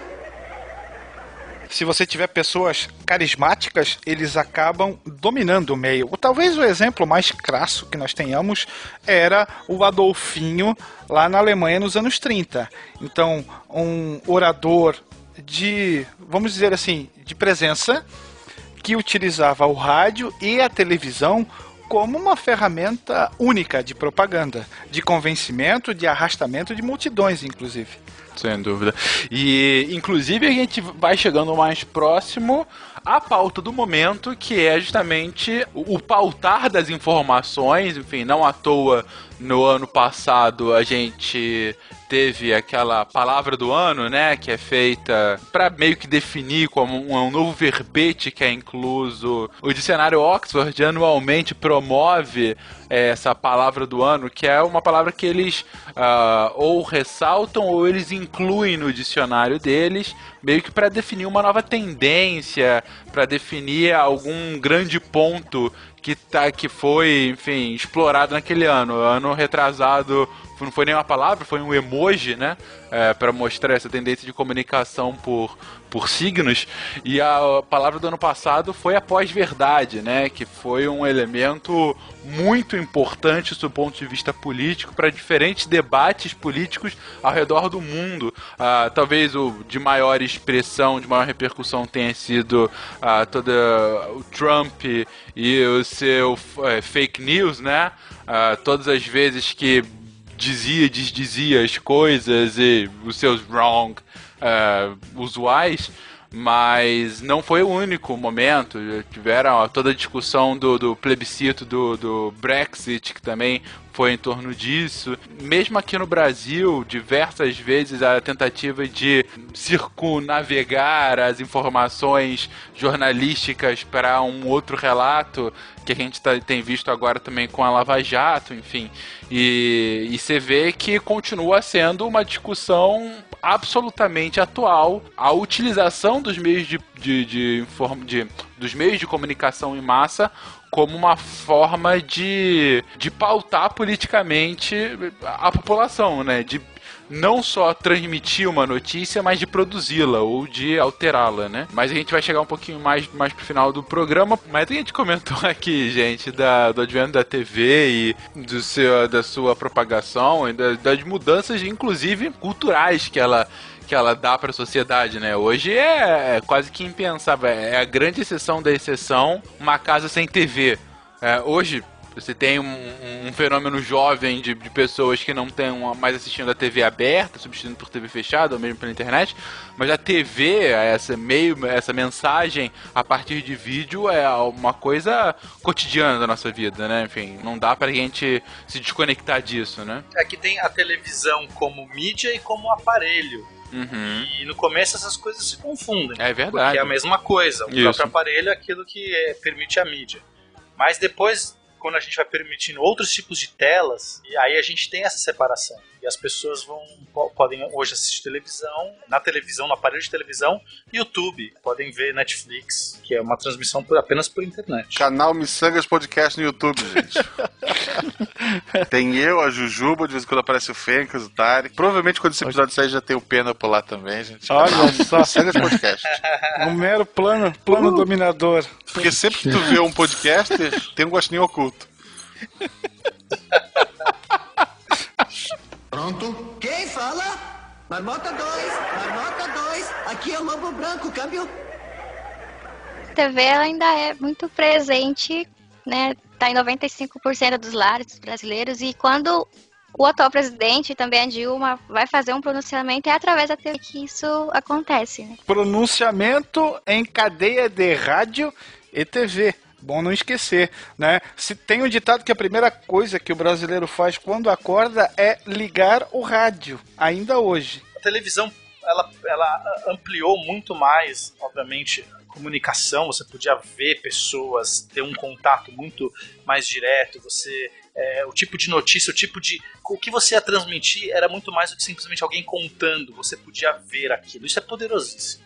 Porém, televisão da, dos canais abertos, que foi a maior, a maior da, da, televisão, sempre só, foi dos canais abertos, também era um tipo de monopólio, porque são poucos canais abertos. Enquanto rádio você pode ter uma amplitude muito maior e tudo mais, a gente viu uma, uma mídia, a gente viu uma imprensa, uma, uma comunicação jornalística que acabou tendo uma, manipulando né, de uma maneira muito clara é, as massas. Né? Então, é nesse, nesse período de televisão onde a pessoa ela absorve totalmente aquilo que ela vê, ela liga o aparelho de televisão e a, a vida dela está concentrada ali, você tem um poder de manipulação, de induzir, de, de você é, conseguir contar a sua verdade, né?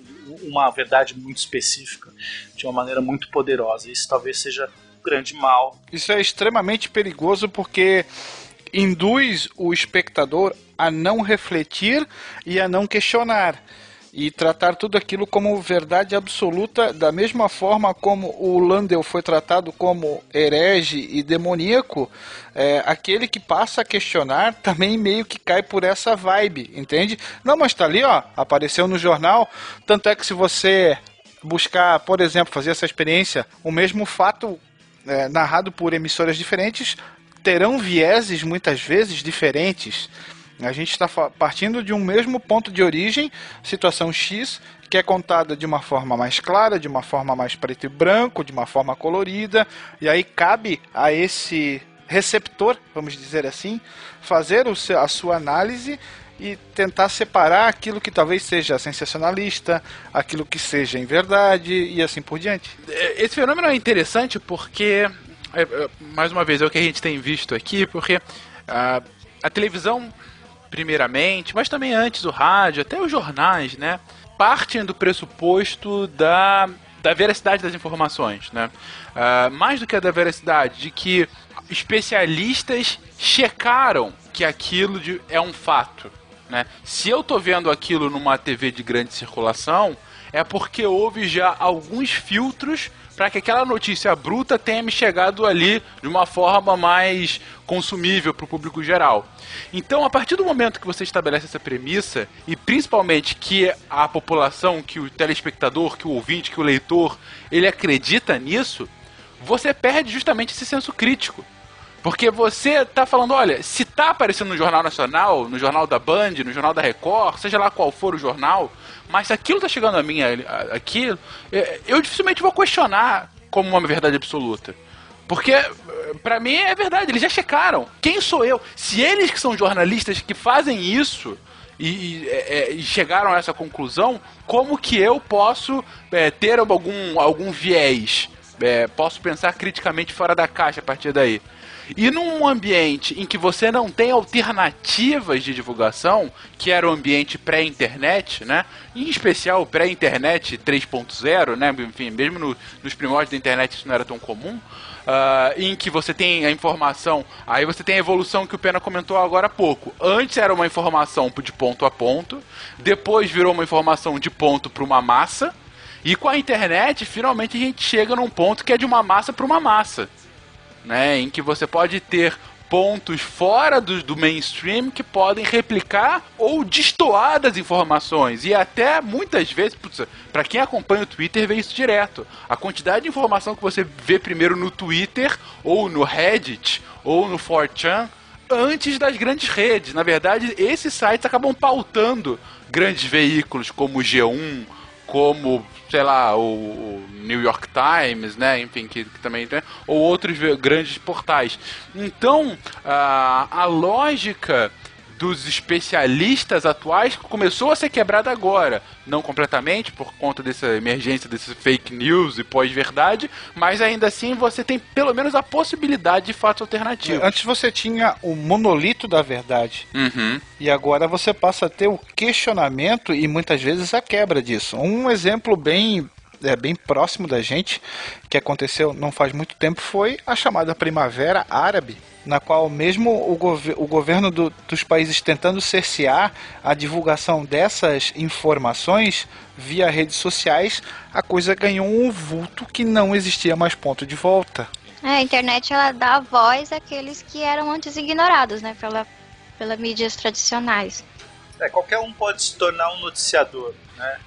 Pode, qualquer um pode ter um, ser um criador de conteúdo, um emissor, pode ser um jornalista. Você não precisa mais ter, ter um gabarito e ter um canal exclusivo que é caríssimo, nada disso. Qualquer pessoa pode fazer. E isso é excelente, né? Porque aí a gente pode ter novas, novas verdades sendo articuladas. Mas também sempre tem o seu lado mais, mais nefasto, né? Como a gente já mencionou, mas as pessoas passam a noticiar, fazer, vender notícia, vender falsas notícias. Elas, já que a ideia é só cliques, então eu quero cliques. Eu não, não me importo mais com o que eu estou colocando aqui. Eu só quero. E cliques. aí você tem um comportamento muito parecido com aquele que antes te trazia uma verdade inquestionável, né? É, o que não pode acontecer é bovinamente você aceitar aquilo e, sei lá, até bater palma e, e, e cantar glórias e vivas. Né? É, o ser humano é um, pretensamente um ser racional e a reflexão tem que ser a base de tudo. Peraí, será que foi assim? Não tem outra pessoa que fala alguma coisa sobre isso de uma outra forma? É aquele momento assim de fazer uma vírgula, de fazer uma parada. Peraí, não tá demais? É, vale a pena investigar? Hoje a internet te possibilita uma série de ferramentas em relação a isso. Então não existe mais a desculpa de que, ah não, porque deu no Jornal Nacional, vamos dizer assim, né? ou está no site X.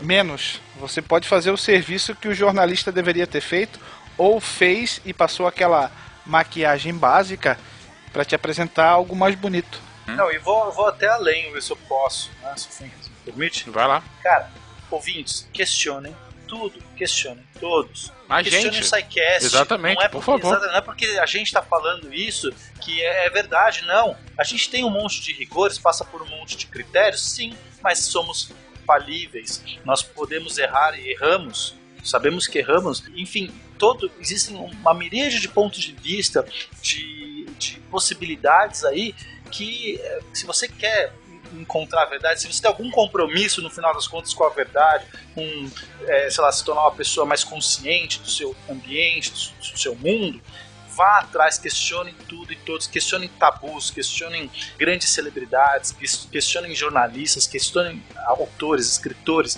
divulgadores, questionem. Kant lá no século XVIII já falava sobre a minoridade intelectual e a comodidade que era ter alguém pensando por você. E é contra isso que nós temos que nos levantar. Eu preciso pensar por mim mesmo. Não preciso de alguém para me dizer o que é certo e o que é errado. Reflita, pense, busque, construa. É basicamente isso. Não seja enganado também. A culpa de ter um Big Brother não é da, da, da Rede Globo. A culpa de ter um, um cara no YouTube que cobre e enche uma banheira com Nutella e entra dentro não é desse cara. É um pouco desse cara, mas é mil vezes mais culpa das pessoas que estão procurando esse conteúdo. Se o cara encher uma banheira de Nutella e tomar um banho nela, ou o cara trancar 12 pessoas numa casa e filmar elas o tempo todo, exceto quando é legal, que são elas peladas tomando banho, tá dando ibope, ele vai fazer isso mais de um bilhão de vezes. Então é muito mais. É um, um é o reflexo do Isso, outro, o público né, tem um poder muito grande disso. Se ninguém assiste tal coisa, sei lá, uma novela tem um tema que ninguém tá, tá, tá assistindo, eles mudam o negócio da novela. Quantas vezes tu vê eles mudar completamente um plot ou trocar o personagem principal simplesmente porque ninguém dava atenção pro, pro cara? Então o público é muito culpado daquilo que tá passando. O History hoje passa alienígena e gente fazendo troca porque é isso que as pessoas estão assistindo. Sabe? Não adianta ele fazer um bilhão de séries super foda com nossa precisão histórica se tá assistindo o Will e o Barbado, sabe? Ele- Eles vão fazer uma coisa que tá todo mundo vendo. Então a culpa é nossa também. Uma, uma, uma prova disso é o Comando da Madrugada, meia-noite e trinta, com a programação fiel durante quase mais de uma década, né? Vem comigo. Vem Isso. comigo. isso. É, na virada da meia-noite, meu amigo. Aquilo lá fica. Mudança de sexo, era a mulher que faz o sushi na mulher. O que mais que tinha nesse comando madrugada? striptease bem- bem- frontal, meu amigo. Era o que se tinha na década de 80. Escova e máfia. Aí a gente vem falar sobre a história da comunicação humana, um tema tão rico, um tema tão nobre. A gente vai falar sobre sushi sendo feito em mulheres no comando da madrugada. Década de 80 Esse mesmo. é o nível. Comanda a madrugada, miele, chacrinha, se ficar de fora não é comunicação, gente. exatamente. Esses programas que exploram a, a tragédia alheia, nós também temos o, talvez ah, um- o baluarte disso tenha sido o Gil Gomes, que fazia todo. que agravava a situação exponencialmente, entende? É, aí você vai ter condenações sendo feita, feitas pela mídia, é, absolvições da mesma forma. É, novamente, vale aqui ressaltar, né? Vale refletir sobre, e não bovinamente a, a vida de gado, né? Que a maioria de nós muitas vezes emula e, e pratica mesmo sem querer. Pronto? Quem fala? Marmota 2, Marmota 2, aqui é o Lobo Branco, câmbio. Will, você queria comentar alguma coisa de satélite? Tem que falar do, do LES-1, que foi lançado em 65, foi abandonado em 67 e que voltou a dar sinal de vida em 2012. Do nada. É aquele que os radioamadores estão captando o sinal, né? Isso, eu até botei um link ali de um vídeo do YouTube com o sinal sendo recebido por uma estação brasileira, inclusive. Uma estação de, de rádio amador brasileiro. Rádio Amador É, Brasileiro. usando o SDR, uma tecnologia nova aí de Software Defined Radio. São, são rádios é, é, é, emulados por, por, por software. Bem interessante. O som é bizarro, né? Mas parece um, um apito, um- uma canção. Cara, vai na vibe do Guaxa aí, alienígena, hein? Que nada, aquilo é telemetria. Ele tá mandando voltagem de bateria, tá mandando posição, tá mandando Sim, um monte sim. de coisa. Mas que é bizarro, depois de praticamente 40 anos é, o satélite despertar. Claro que ele tem painéis solares que provavelmente são recarregados ali. E aí ele despertar do seu sono aí, quarentão, e mandar um bip-bip pra Terra. Tanto é que é, um dos primeiros que captaram foram astrônomos, não, foram radioamadores ingleses que mandam uma mensagem para o MIT, que era da onde o satélite foi lançado, e os caras confirmaram, não, realmente é o satélite 1 que a gente abandonou em 67 porque teve problemas no lançamento, as baterias torraram e a gente lançou mais nove além dele e os outros oito funcionaram ok, então a gente abandonou o primeirinho e agora, na sua vingança, ele resolve dar um sinal de vida. Isso só serve também para demonstrar que tecnologia, vamos dizer assim, antiga, também dura, também pode servir para alguma coisa, não é só o, o- o lixo espacial como se pensava. E a gente está falando de espaço, um ambiente inóspito, e o cara tá desde 65 aí em órbita e ainda funciona. O espaço, a fronteira final. Acabei de pensar nessa frase agora. Sem dúvida, o advento de satélites acabou sendo mais uma revolução para a comunicação em escala global, né? Sempre quando a gente fala em satélites, eu lembro do clássico, um dos melhores filmes já feitos pela história da humanidade, que é o Independence Day, em que ele faz uma explicação sobre o funcionamento de satélites e por que, que os alienígenas estariam usando nossos satélites para cronometrar o ataque final aos grandes pontos vitais da, da, da humanidade. Independence Day é aquele filme que inventou a viagem entre galáxias antes do antivírus. Exatamente, exatamente, esse mesmo. Adorei. Fabuloso. E pouco depois, também com uma motivação inicialmente militar e educacional e posteriormente global, a nossa querida internet, o motivo pelo qual eu estou conseguindo gravar com essas vozes da minha cabeça e você, ouvinte, nesse momento, está conseguindo nos ouvir, né? Essa internet, como a gente sempre gosta de dizer, essa tecnologia que veio para ficar, que de fato tá é até difícil a gente comentar sobre o, a influência da internet na sociedade humana pela proximidade, né? Enfim, é um negócio extremamente recente de um ponto de vista geral da população, tem 20 anos, pouco mais de 20 anos. É tão fluido, né? É tão, tão, tão pouco estático, nem a gente tem dimensão do que, que a internet vai significar para a própria sociedade, né? Vocês aí, o Will, o Werther também, o Paul Guast, bom, vocês três já estão com filhos pequenos que estão crescendo num mundo muito diferente que nós crescemos, né? Nós somos analógicos, se tu parar pra pensar. A, a Malu, se for um celular sem senha, ela abre, vai no Netflix, vai no YouTube e se vira. pois é. Pois é. É, E não só da facilidade de tecnologia, mas também, nosso tema aqui, é a facilidade que a gente tem a própria comunicação, né? Nesse momento eu posso abrir qualquer site e saber literalmente o que está acontecendo do outro lado do mundo instantaneamente. Instantaneamente. Eu posso, inclusive, conversar com outras pessoas do outro lado do mundo.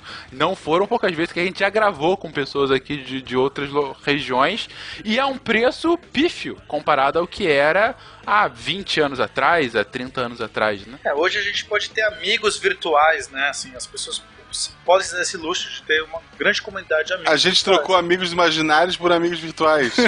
Exatamente. Tem que colocar Daqui aquele só- sonzinho do modem agora, hein? Da internet discada. Das pessoas dessa gravação, eu acho que só não tive o prazer de conhecer o Will, o restante já conheci, mas até isso acontecer, também com boa parte da equipe do SciCast, era basicamente amigos imaginários, Apenas né? vozes. É, apenas vozes, enfim. E vocês, né, ouvinte? Vocês que estão ouvindo aqui, nós não somos apenas vozes etéreas, nós temos vidas também, às vezes. Poucas, mas temos. Vocês sabem que eu sou radioamador. Quem quiser conhecer um pouquinho mais sobre esse universo, por mais que eu tenha falado hoje, eu não cheguei a arranhar o universo do radioamadorismo.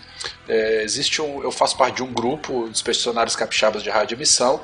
O link está aqui no post e tem uma página específica lá sobre o que é radioamadorismo e como se tornar, tornar radioamador. Então, os ouvintes que tiverem um pouco mais de curiosidade, quiserem entrar lá para poder dar uma fuçadinha e tal, tem a legislação, tem um pouco de técnica, um pouco de ética operacional e tal. Entra lá e, e conheça um pouquinho mais esse mundo aí. Você do volante, ô. obrigado pela carona que me dá. E, gente, a gente não entrou tanto no assunto de internet, primeiro pelo que eu já coloquei, por, pela mensuração do impacto ainda ser muito complexo. A história do tempo segundo- presente, né?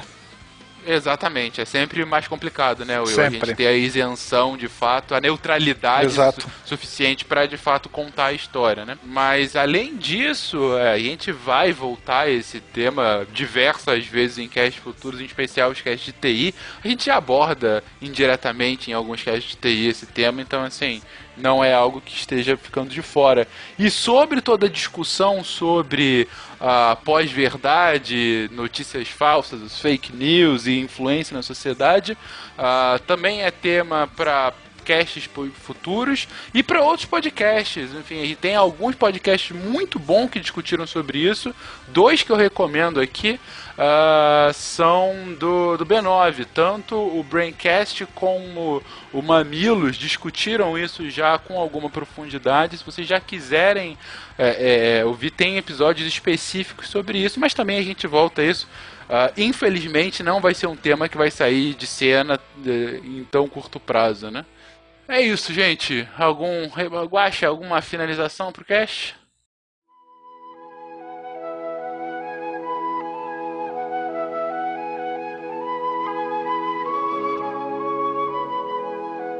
Principalmente porque, se hoje é o dia das crianças, ontem eu disse que crianças, o dia da criança, é dia da mãe, do pai e das professoras. Mas também é o dia dos animais. Sempre que você olha uma criança, há sempre uma figura oculta, que é um cachorro. que é um cachorro atrás. O que é algo muito importante.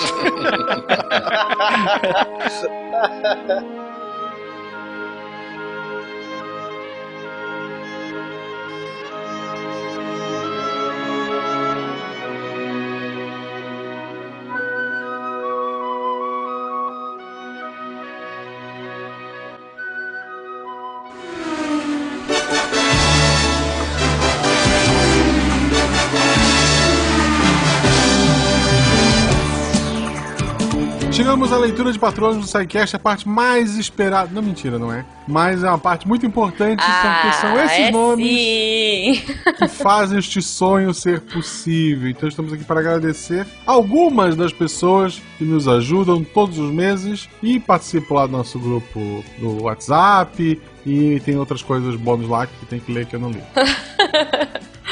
O cara que sabe vender bem o patronato, né? E essa semana comigo temos uma pessoa muito grande e uma pessoa muito pequena. Temos o Fencas Olá, pessoas. e a Jujuba.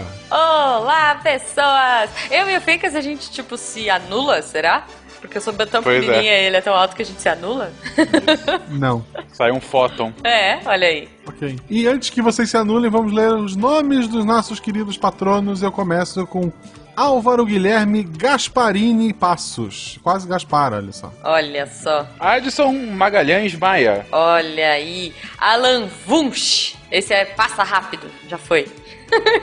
Alexandre Hideki Hagihara. Alexandre Luiz. Alexandre Estrapação Guedes Viana. Alexandre Zurkelli. Mão de coxinha. Sim. Alan. Alan é da, da- da- do time Madonna, né? Alan. Não precisa de sobrenome. Alan. Alan. Basta. Agora imaginei aquele meme do- do- dos bichinhos chamando Alan. Isso. Alan. Anderson Marcelino Cardoso. André Andrade. André Bonfá. André Luiz Parisotto Reichert. Antônio Alísio de Menezes Cordeiro. O maior nome de todos do SciCast, Antônio Carlos da Graça Mota Durão de Souza. O nome mais miçangueiro do SciCast, Arterra. O nome mais nepotista do SciCast, Bernardo F. Malta. Ah, beijo, irmão do Fencas. Ai, ai. Betânia S. Santos. Nossa aniversariante fez aniversário essa semana, a Blenda Furtado.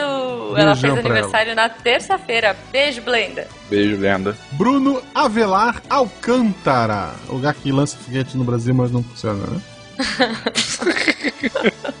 Spoiler, Guache, será? Olha, fica aí no ar. Bruno Fernandes. O primo do nosso querido Tarek, só que não. Aliás, será que o Exatamente. Bruno Fernandes gosta de beterraba? Fica a dúvida aí. Bruno Saito. Carlos Anjos. Ele é um. Olha aí. É bom, bom. Anjos. Agora falta um, um demônios. Pra... Não, desculpa. eu tô no equilíbrio hoje, gente. Eu tô, eu tô meio. É, eu tô é. meio estranha, eu tô meio sinistra desde o começo do, do cast. É que eu tô triste de ter É participado. verdade. Vambora.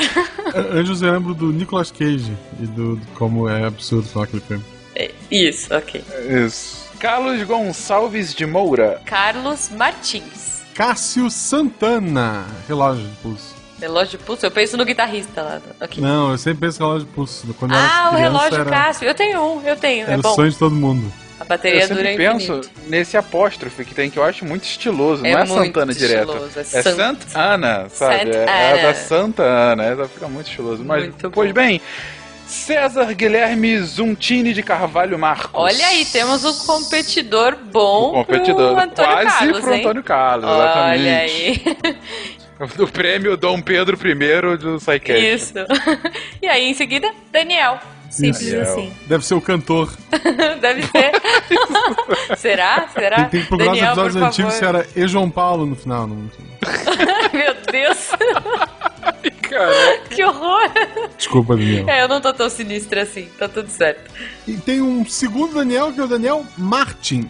E um terceiro Daniel, Daniel Scopel. E temos uma Daniela, Daniela Salomão, a nossa bruxinha Isto. historiadora. Temos também a Daniele C. Mesquita. Também Davi Castro da Silva. Ou David, não dá pra saber. O David. Ah, Eu falo Davi, eu sou brasileiro, eu não desisto nunca. Denis de Azevedo Silveira. Diego Atílio Trevisan. Douglas Floriano de Souza. Floriano é muito bonito, cara. É, lembro, Bonito, bonito. lembra, Legal. um, lembra um péssimo ditador que a gente teve, mas aqui. Pois é, é verdade. Mas é o nome Que bonito. deu nome à sua gloriosa Deu nome a cidade, né, Florianópolis. Guaxa? Florianópolis não é Desterro, eu sou de Desterro. Ah, perdão. Ok. Eduardo Torres de Albuquerque. Eliane Gomes de Freitas. Elias S. Diniz. O nosso querido maluco Eloy Carlos Santa Rosa. que não é Madalena, mas. Quero ver Ai, meu Deus. Quero- É isso. Emerson Luiz Silva. Enio Gali Ferlin. Nossa, que nome legal. É são muito só... legal esse nome, cara. Enio Gali Ferlin. São só duas sílabas cada um dos nomes, que é quase poético. Estiloso, estiloso. Evandro Lopes. Fabian Marcel Menezes. Acabou a novela, não faço mais a piada. É isso que eu ia falar sem fazer a piadinha da, da novela. Chega, coitado. Bonita. Fábio dos Santos Ferreira. Fábio Sampaio Pérez. Seria ele primo da Carla? Como ele escreve escola. Realmente. Fabrício GV Salles. Felipe Fiorito Mancini. Felipe Correia, o primo do Eli. Olha aí. Fernando Mal. Vamos arranjar família pra todo mundo. Fencas! Olha aí! É, foi já? Obrigado. Felipe Rios. Flávia S. Nogueira Ward, pra quem não ouviu ainda o Mistangas dessa semana, Cara, está aqui com também ela, Cardinho! Eu, eu até comento no episódio do Missangas essa semana, tipo, não é porque ela é madrinha do Missangas ou patrona do SciCast que ela foi convidada, foi convidada porque ela é muito legal. Mas É, ser patrona per- permitiu que nos conhecêssemos esta menina pra poder chamá-la. É Então. verdade, é verdade. Hashtag fica a dica aí. Isso. Não, e, e, inclusive, eu sei que isso é uma propaganda descarada de vocês, mas há de se dizer, cara, cada patrono fantástico que a gente vai conhecendo, né não? Sim, sim. De repente, pô, no Missangas, no SciCast, nossa, no SciCast, de repente, essa semana entraram pessoas novas no grupo, e Sim, aí... girl eh, a power, Yara, gente vai- inclusive. Exatamente. e aí, de repente, caraca, várias pessoas de formações muito distintas, assim, cara, foi muito maneiro. Gente, eu adoro vocês, patronos. Sim. Beijo pra todos. Eu gosto de todos iguais, uns mais do que outros. Franklin Marques de Oliveira, eu lembro daquele menino pequenininho que era super inteligente. Doeu pra todas as crianças. Puta, sim! Caraca, será que ele toca piano pra sua amada Toca, desde 5 toca, anos? toca. Enfim. Gabriel Tulli. Jorge Alexandre Alves Alfradique. E sua Alfradique é legal linda. também. É. Giovanni Fedalto. Gianfrancesco Signori. Chegamos na, na Itália já. Vocês estão muito chiques, A marca é, siciliana em peso que apoia a gente. Gilmar Colombo. Julian Nóbrega, nosso caçador de canguru. Julia, finalmente eu recebi o meu presente. O Fencas finalmente liberou ele. Eu, eu briguei com ele, dei um golpe de cravagar e ele finalmente me deu meu presente. Muito obrigada, amei, tá aqui em casa. Depois eu te Seis foto. meses depois. Pois é, Pois é. tipo o meu, meu já tá até com marca de mordida, então eu tô ganhando só agora. Guilherme D'Alonso Castro. Guilherme Albuquerque Salles Vieira. Guilherme L. Klug. Klug, olha aí. Klug. Não, Não, tem- Klug, é um Klug, sobrenome tchau. muito legal. Eu pensei nisso. Dos pensei peixinhos, né? muito O nisso, Clube, cara. o Klug Klug. Eu Klug Klug, é. Caraca, agora a gente tá muito alinhado. Enfim. Gustavo M. de Aguiar. Hélio Henrique Salatino. Yara, eu acho que é um em maiúsculo, ela não escreveria o nome dela com Lara com L minúsculo, né? Então Não, eu e ela já Yara. falou algumas vezes no grupo que é Iara. A Iara, ela é a nossa rainha das águas do Sequest. Yuri Matias Mieiras. Mieiras, Mieiras é legal. Mieiras. Mieiras é, é figurante do, do Pablo Escobar lá do, Narcos. do Narco. João Cláudio Soares da Silva. João Olavo Baião de Vasconcelos. Olha aí, esse é bem musical, né, João? João Paulo LB Martins. Olha, esse nome é bom também, hein? Jonas Zalt. Zalt. Zalt. E como, como- imagina, imagina É. só se, por exemplo, sei lá, uma pessoa calha de ter um sobrenome Klugzalt. Nossa, É, são onomatopeias nos nomes, sabe? Pô, é muito maneiro, cara. É, é um episódio do Batman dos anos 60. Exatamente, cara. Pô, mas é maneiríssimo. É muito bom. Josair Estrela Gonçalves Júnior. José Abel Mendonça Paixão, um cara apaixonado. Paixão. É muito apaixonado. No, no exército deve ser uma maravilha, estamos chamando de paixão. Cabo É Paixão, verdade. por favor, venha cá. Karina, mais um Girl Power aqui. Com K. Com K. Karina com K. Que ela não tem sobrenome, vamos botar Karina com K, não tem outra que é. Karina com K. Não tem a funkeira lá, como é que é o nome dela? Nossa, não É, sei. Carol com K. né? Isso, é isso, tudo, tudo, tudo A, com a K. Amanda gosta. A Amanda gosta bastante dela. Ela, é, eu ela falou pra ela falou quando foi pra São Paulo. Uhum. Cleuber Santos. Leandro Caçamba Arraiz Bevilacqua. Segura, Guaxa. atenção. Segura, não, não. Tudo aí. Leonardo Teixeira. Lucas dos Santos Abreu. Lucas Nunes. Lucas Rosa. Olha, esse é meu primo. Eu sou da família Rosa também. Nossa, é a família Roxa. A gente já falou do Leandro aqui, não vamos fazer de novo. Também, é verdade. Família Missangas. Catim! Lucimara Aracaki. Luiz Salles. Luiz F. Silva Ferreira. Será que o F é de Ferreira também? Tipo, Luiz Ferreira Silva Ferreira? Não, deve ser Luiz Fernando, né? Ok, Mas legal. desculpa. Ia ser muito legal. É tipo Lucas Silva e Silva. É, então, Lucas Luiz Silva é Ferreira legal, Silva é. Ferreira. Luiz Henrique. Só Luiz Henrique. Eu espero que Henrique seja o sobrenome dele, que seria foda, né? O nome dele na carteira de identidade é Luiz Henrique. Muito bom. Verdade. Marcelo Alangami. Langame é bom também. Marcelo Chaves Gonçalves. Marcelo Rosogai. Hi. Marcelo Santana do Amaral.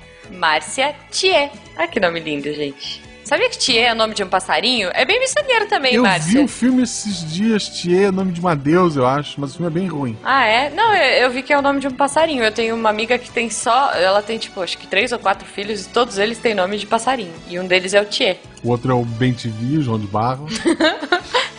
É, um chama João, o outro Thier, um eu não lembro. Bom, eu não lembro, enfim, gente. Desculpa. Márcio Costa. Marina Mieko Oxian. Mieko é muito bom também. Não, Mieko, Mieko é é muito legal. bom. Mieko. É personagem- Oxian é muito legal, Não, cara. Mieko é personagem de anime, é muito legal.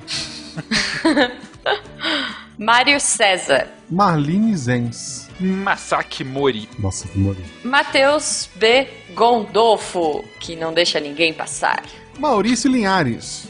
Maurien Aragaki. A Maureen já confirmou presença, inclusive lá no of Science, hein? Ó. É verdade, Você é fica panguando aí, ó. Corre e marca seu lugar lá. Agenda seu lugar. Muito Science. Michael E. Sato. Ou Mikael, não sei. Miriam Itsuki Ito. Nayene Ferraz. Natália Nakamura Gouveia, a nossa querida Nanaka, que também Sim. estará no Point of Science Gatinho! Isso. Ela confirmou presença um pouco antes. É, no palco. É. Otávio Henrique. Paulo Henrique Jürgensen. Olha que nome, cara. Muito bom. Paulo Rig, vulgo Beto Patux. Beto. Pedro Ivo de Araújo do Nascimento. Pedro Osternack Correia. Pierre Ferraz e Silva. Ou E Silva, não sei se tá maiúsculo. São duas pessoas, né? Rafael H. Campos. Rafael Marques. Rafael Micelli. Rafaela Pereira. Rafaelo de Souza Lima. Gosto muito. Ramon Fatim. Também é Olha aí, bom, tem Ramon, Ramon também é também. bom. Ramon, é. Rinaldo Igual Júnior. O pai dele é só igual. É, Exato. Será que são a cara do avô? Eu acho que é a quinta vez que eu ouço essa piada, mas tudo bem. Roberto César Reis da Silva. Rodrigo do Couto Fonseca. A gente tem que melhorar as piadas, né, gente? É, vamos, fazer, tem. vamos reciclar. Mas, mas vamos eu faço reciclar. piada do Então. Couto, vocês cortam na edição. Rodrigo Marcondes. Rodrigo Ribeiro. Rogério AA. um dia de cada vez. Meu Deus. Rosiane céu. Shimomokai. Rosineide Alves. Beijo, Rose. Rudieri Turciello Colbeck. Esse também Cello. é. Turciello. Turciello. Não sei se é italiano, gente, mas parece, né? É. Mas o Colbeck. Metade dos Colbeck. patrões são italianos ou japoneses. Rudy Maruyama. O que eu gosto do Guacha é que tem- quando é um nome japonês tem que fazer É. entonação, Tem. né, Guaxa? Pois é, fica Tem. bom, fica bom. Fica tipo Eu anime, assim. que, sabe, como metade é japonês ou italiano, a gente tem que fazer as entonações da coxinha Isso. ou do anime Fechou. você brigando com alguém, né? Tá bom. Beleza, então, o, mais um italiano. Samuel Facchini. Sérgio R. Garcia. Incluindo quando tem uma letra tipo R agora, eu penso que tem que ser um nome japonês. Deve ser Ah, Sérgio entendi. Hitsurugi Garcia. Ou Sérgio Rumiko. Porque Hitsurugi eu acho que é com H, eu acho. Mas tudo bem. Ok, eu Detalhes, tô detalhes. aportuguesando. Silvio Antônio Siqueira da Cruz. Simval Freires. Tiago Cabral. Ele descobriu alguma coisa. Tiago Oliveira Martins da Costa Luz. Tiago Nogueira. Tiago Felisbino Alves. Também é da minha família, eu sou da família Alves. Meu Deus, a Juba é Oleano de Braga- Bragança. Gente, é, é rosa. É, é- gente, é Portugal e, e Itália. Vocês querem o quê? É nome atrás de nome atrás de nome. Beleza. Seja nossa patrona que a gente lê o nome todo no próximo programa. Não, mas o meu, o meu é curto. Não, o meu não, é curto. é que, assim, programa, As famílias têm muito. Tá bom, mas eu vou, mas eu vou pôr o nome. Se, se eu fosse colocar o nome da família toda, eu ponho aqui pra vocês depois. Tiago Rafael Vieira. Tiago Souza Fraga. Vitor Fap dos Santos. que Tá morrendo de vontade de comer um arroz e feijão. Que eu É. sei. Tá lá do outro lado do mundo. Piada com FAP vocês vão cortar também, né? Vamos. Só pra saber. Vinícius BM Santos. Eu espero que BM seja bem Marcelo. Bem Marcelo. Bem Marcelo. Mas eu não, não é tenho dúvida sobrenome. que seja isso. Mas não é sobrenome japonês que a gente definiu nessa leitura? Bem Marcelo Marcelo. Bem, Marcelo. Não é Tá bom. Marcelo, é Marcelo. Eles colocam um U. Quando é Marcelo. Mas se fosse, bom, podia ser o italiano, Marcello. Podia. Podia ser, podia ser. Então. Vitor Israel. Walter Vacek Neto. Tá bem certinho. Obrigado. É um microfone novo, eu sempre falei assim. Eu só descobri hoje. Ok. Ai, Enfim, William Bacelar. William Adriano. E pra fechar o nosso William de plantão, William Spengler. Exatamente. Muito obrigado a todos vocês que fazem este sonho possível, que nos apoiam. Outras pessoas também que ajudam com valores menores, a gente ama vocês igual. Só que no tem lá a lista e se a gente for ler o nome de todo mundo, vai ser um programa só disso. Já ficou grande pra caramba.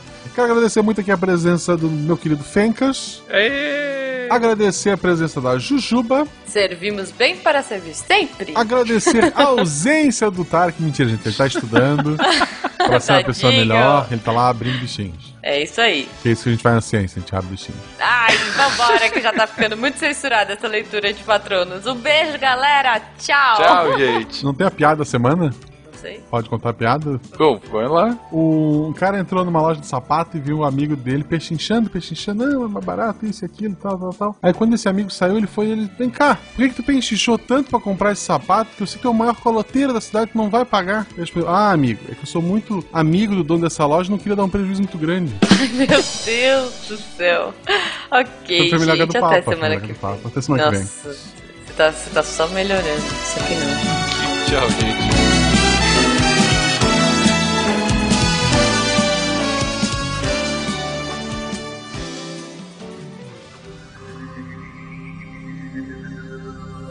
Se a ciência não for divertida, tem alguma coisa errada. Tem que ser divertida. A coisa mais divertida que tem é a ciência.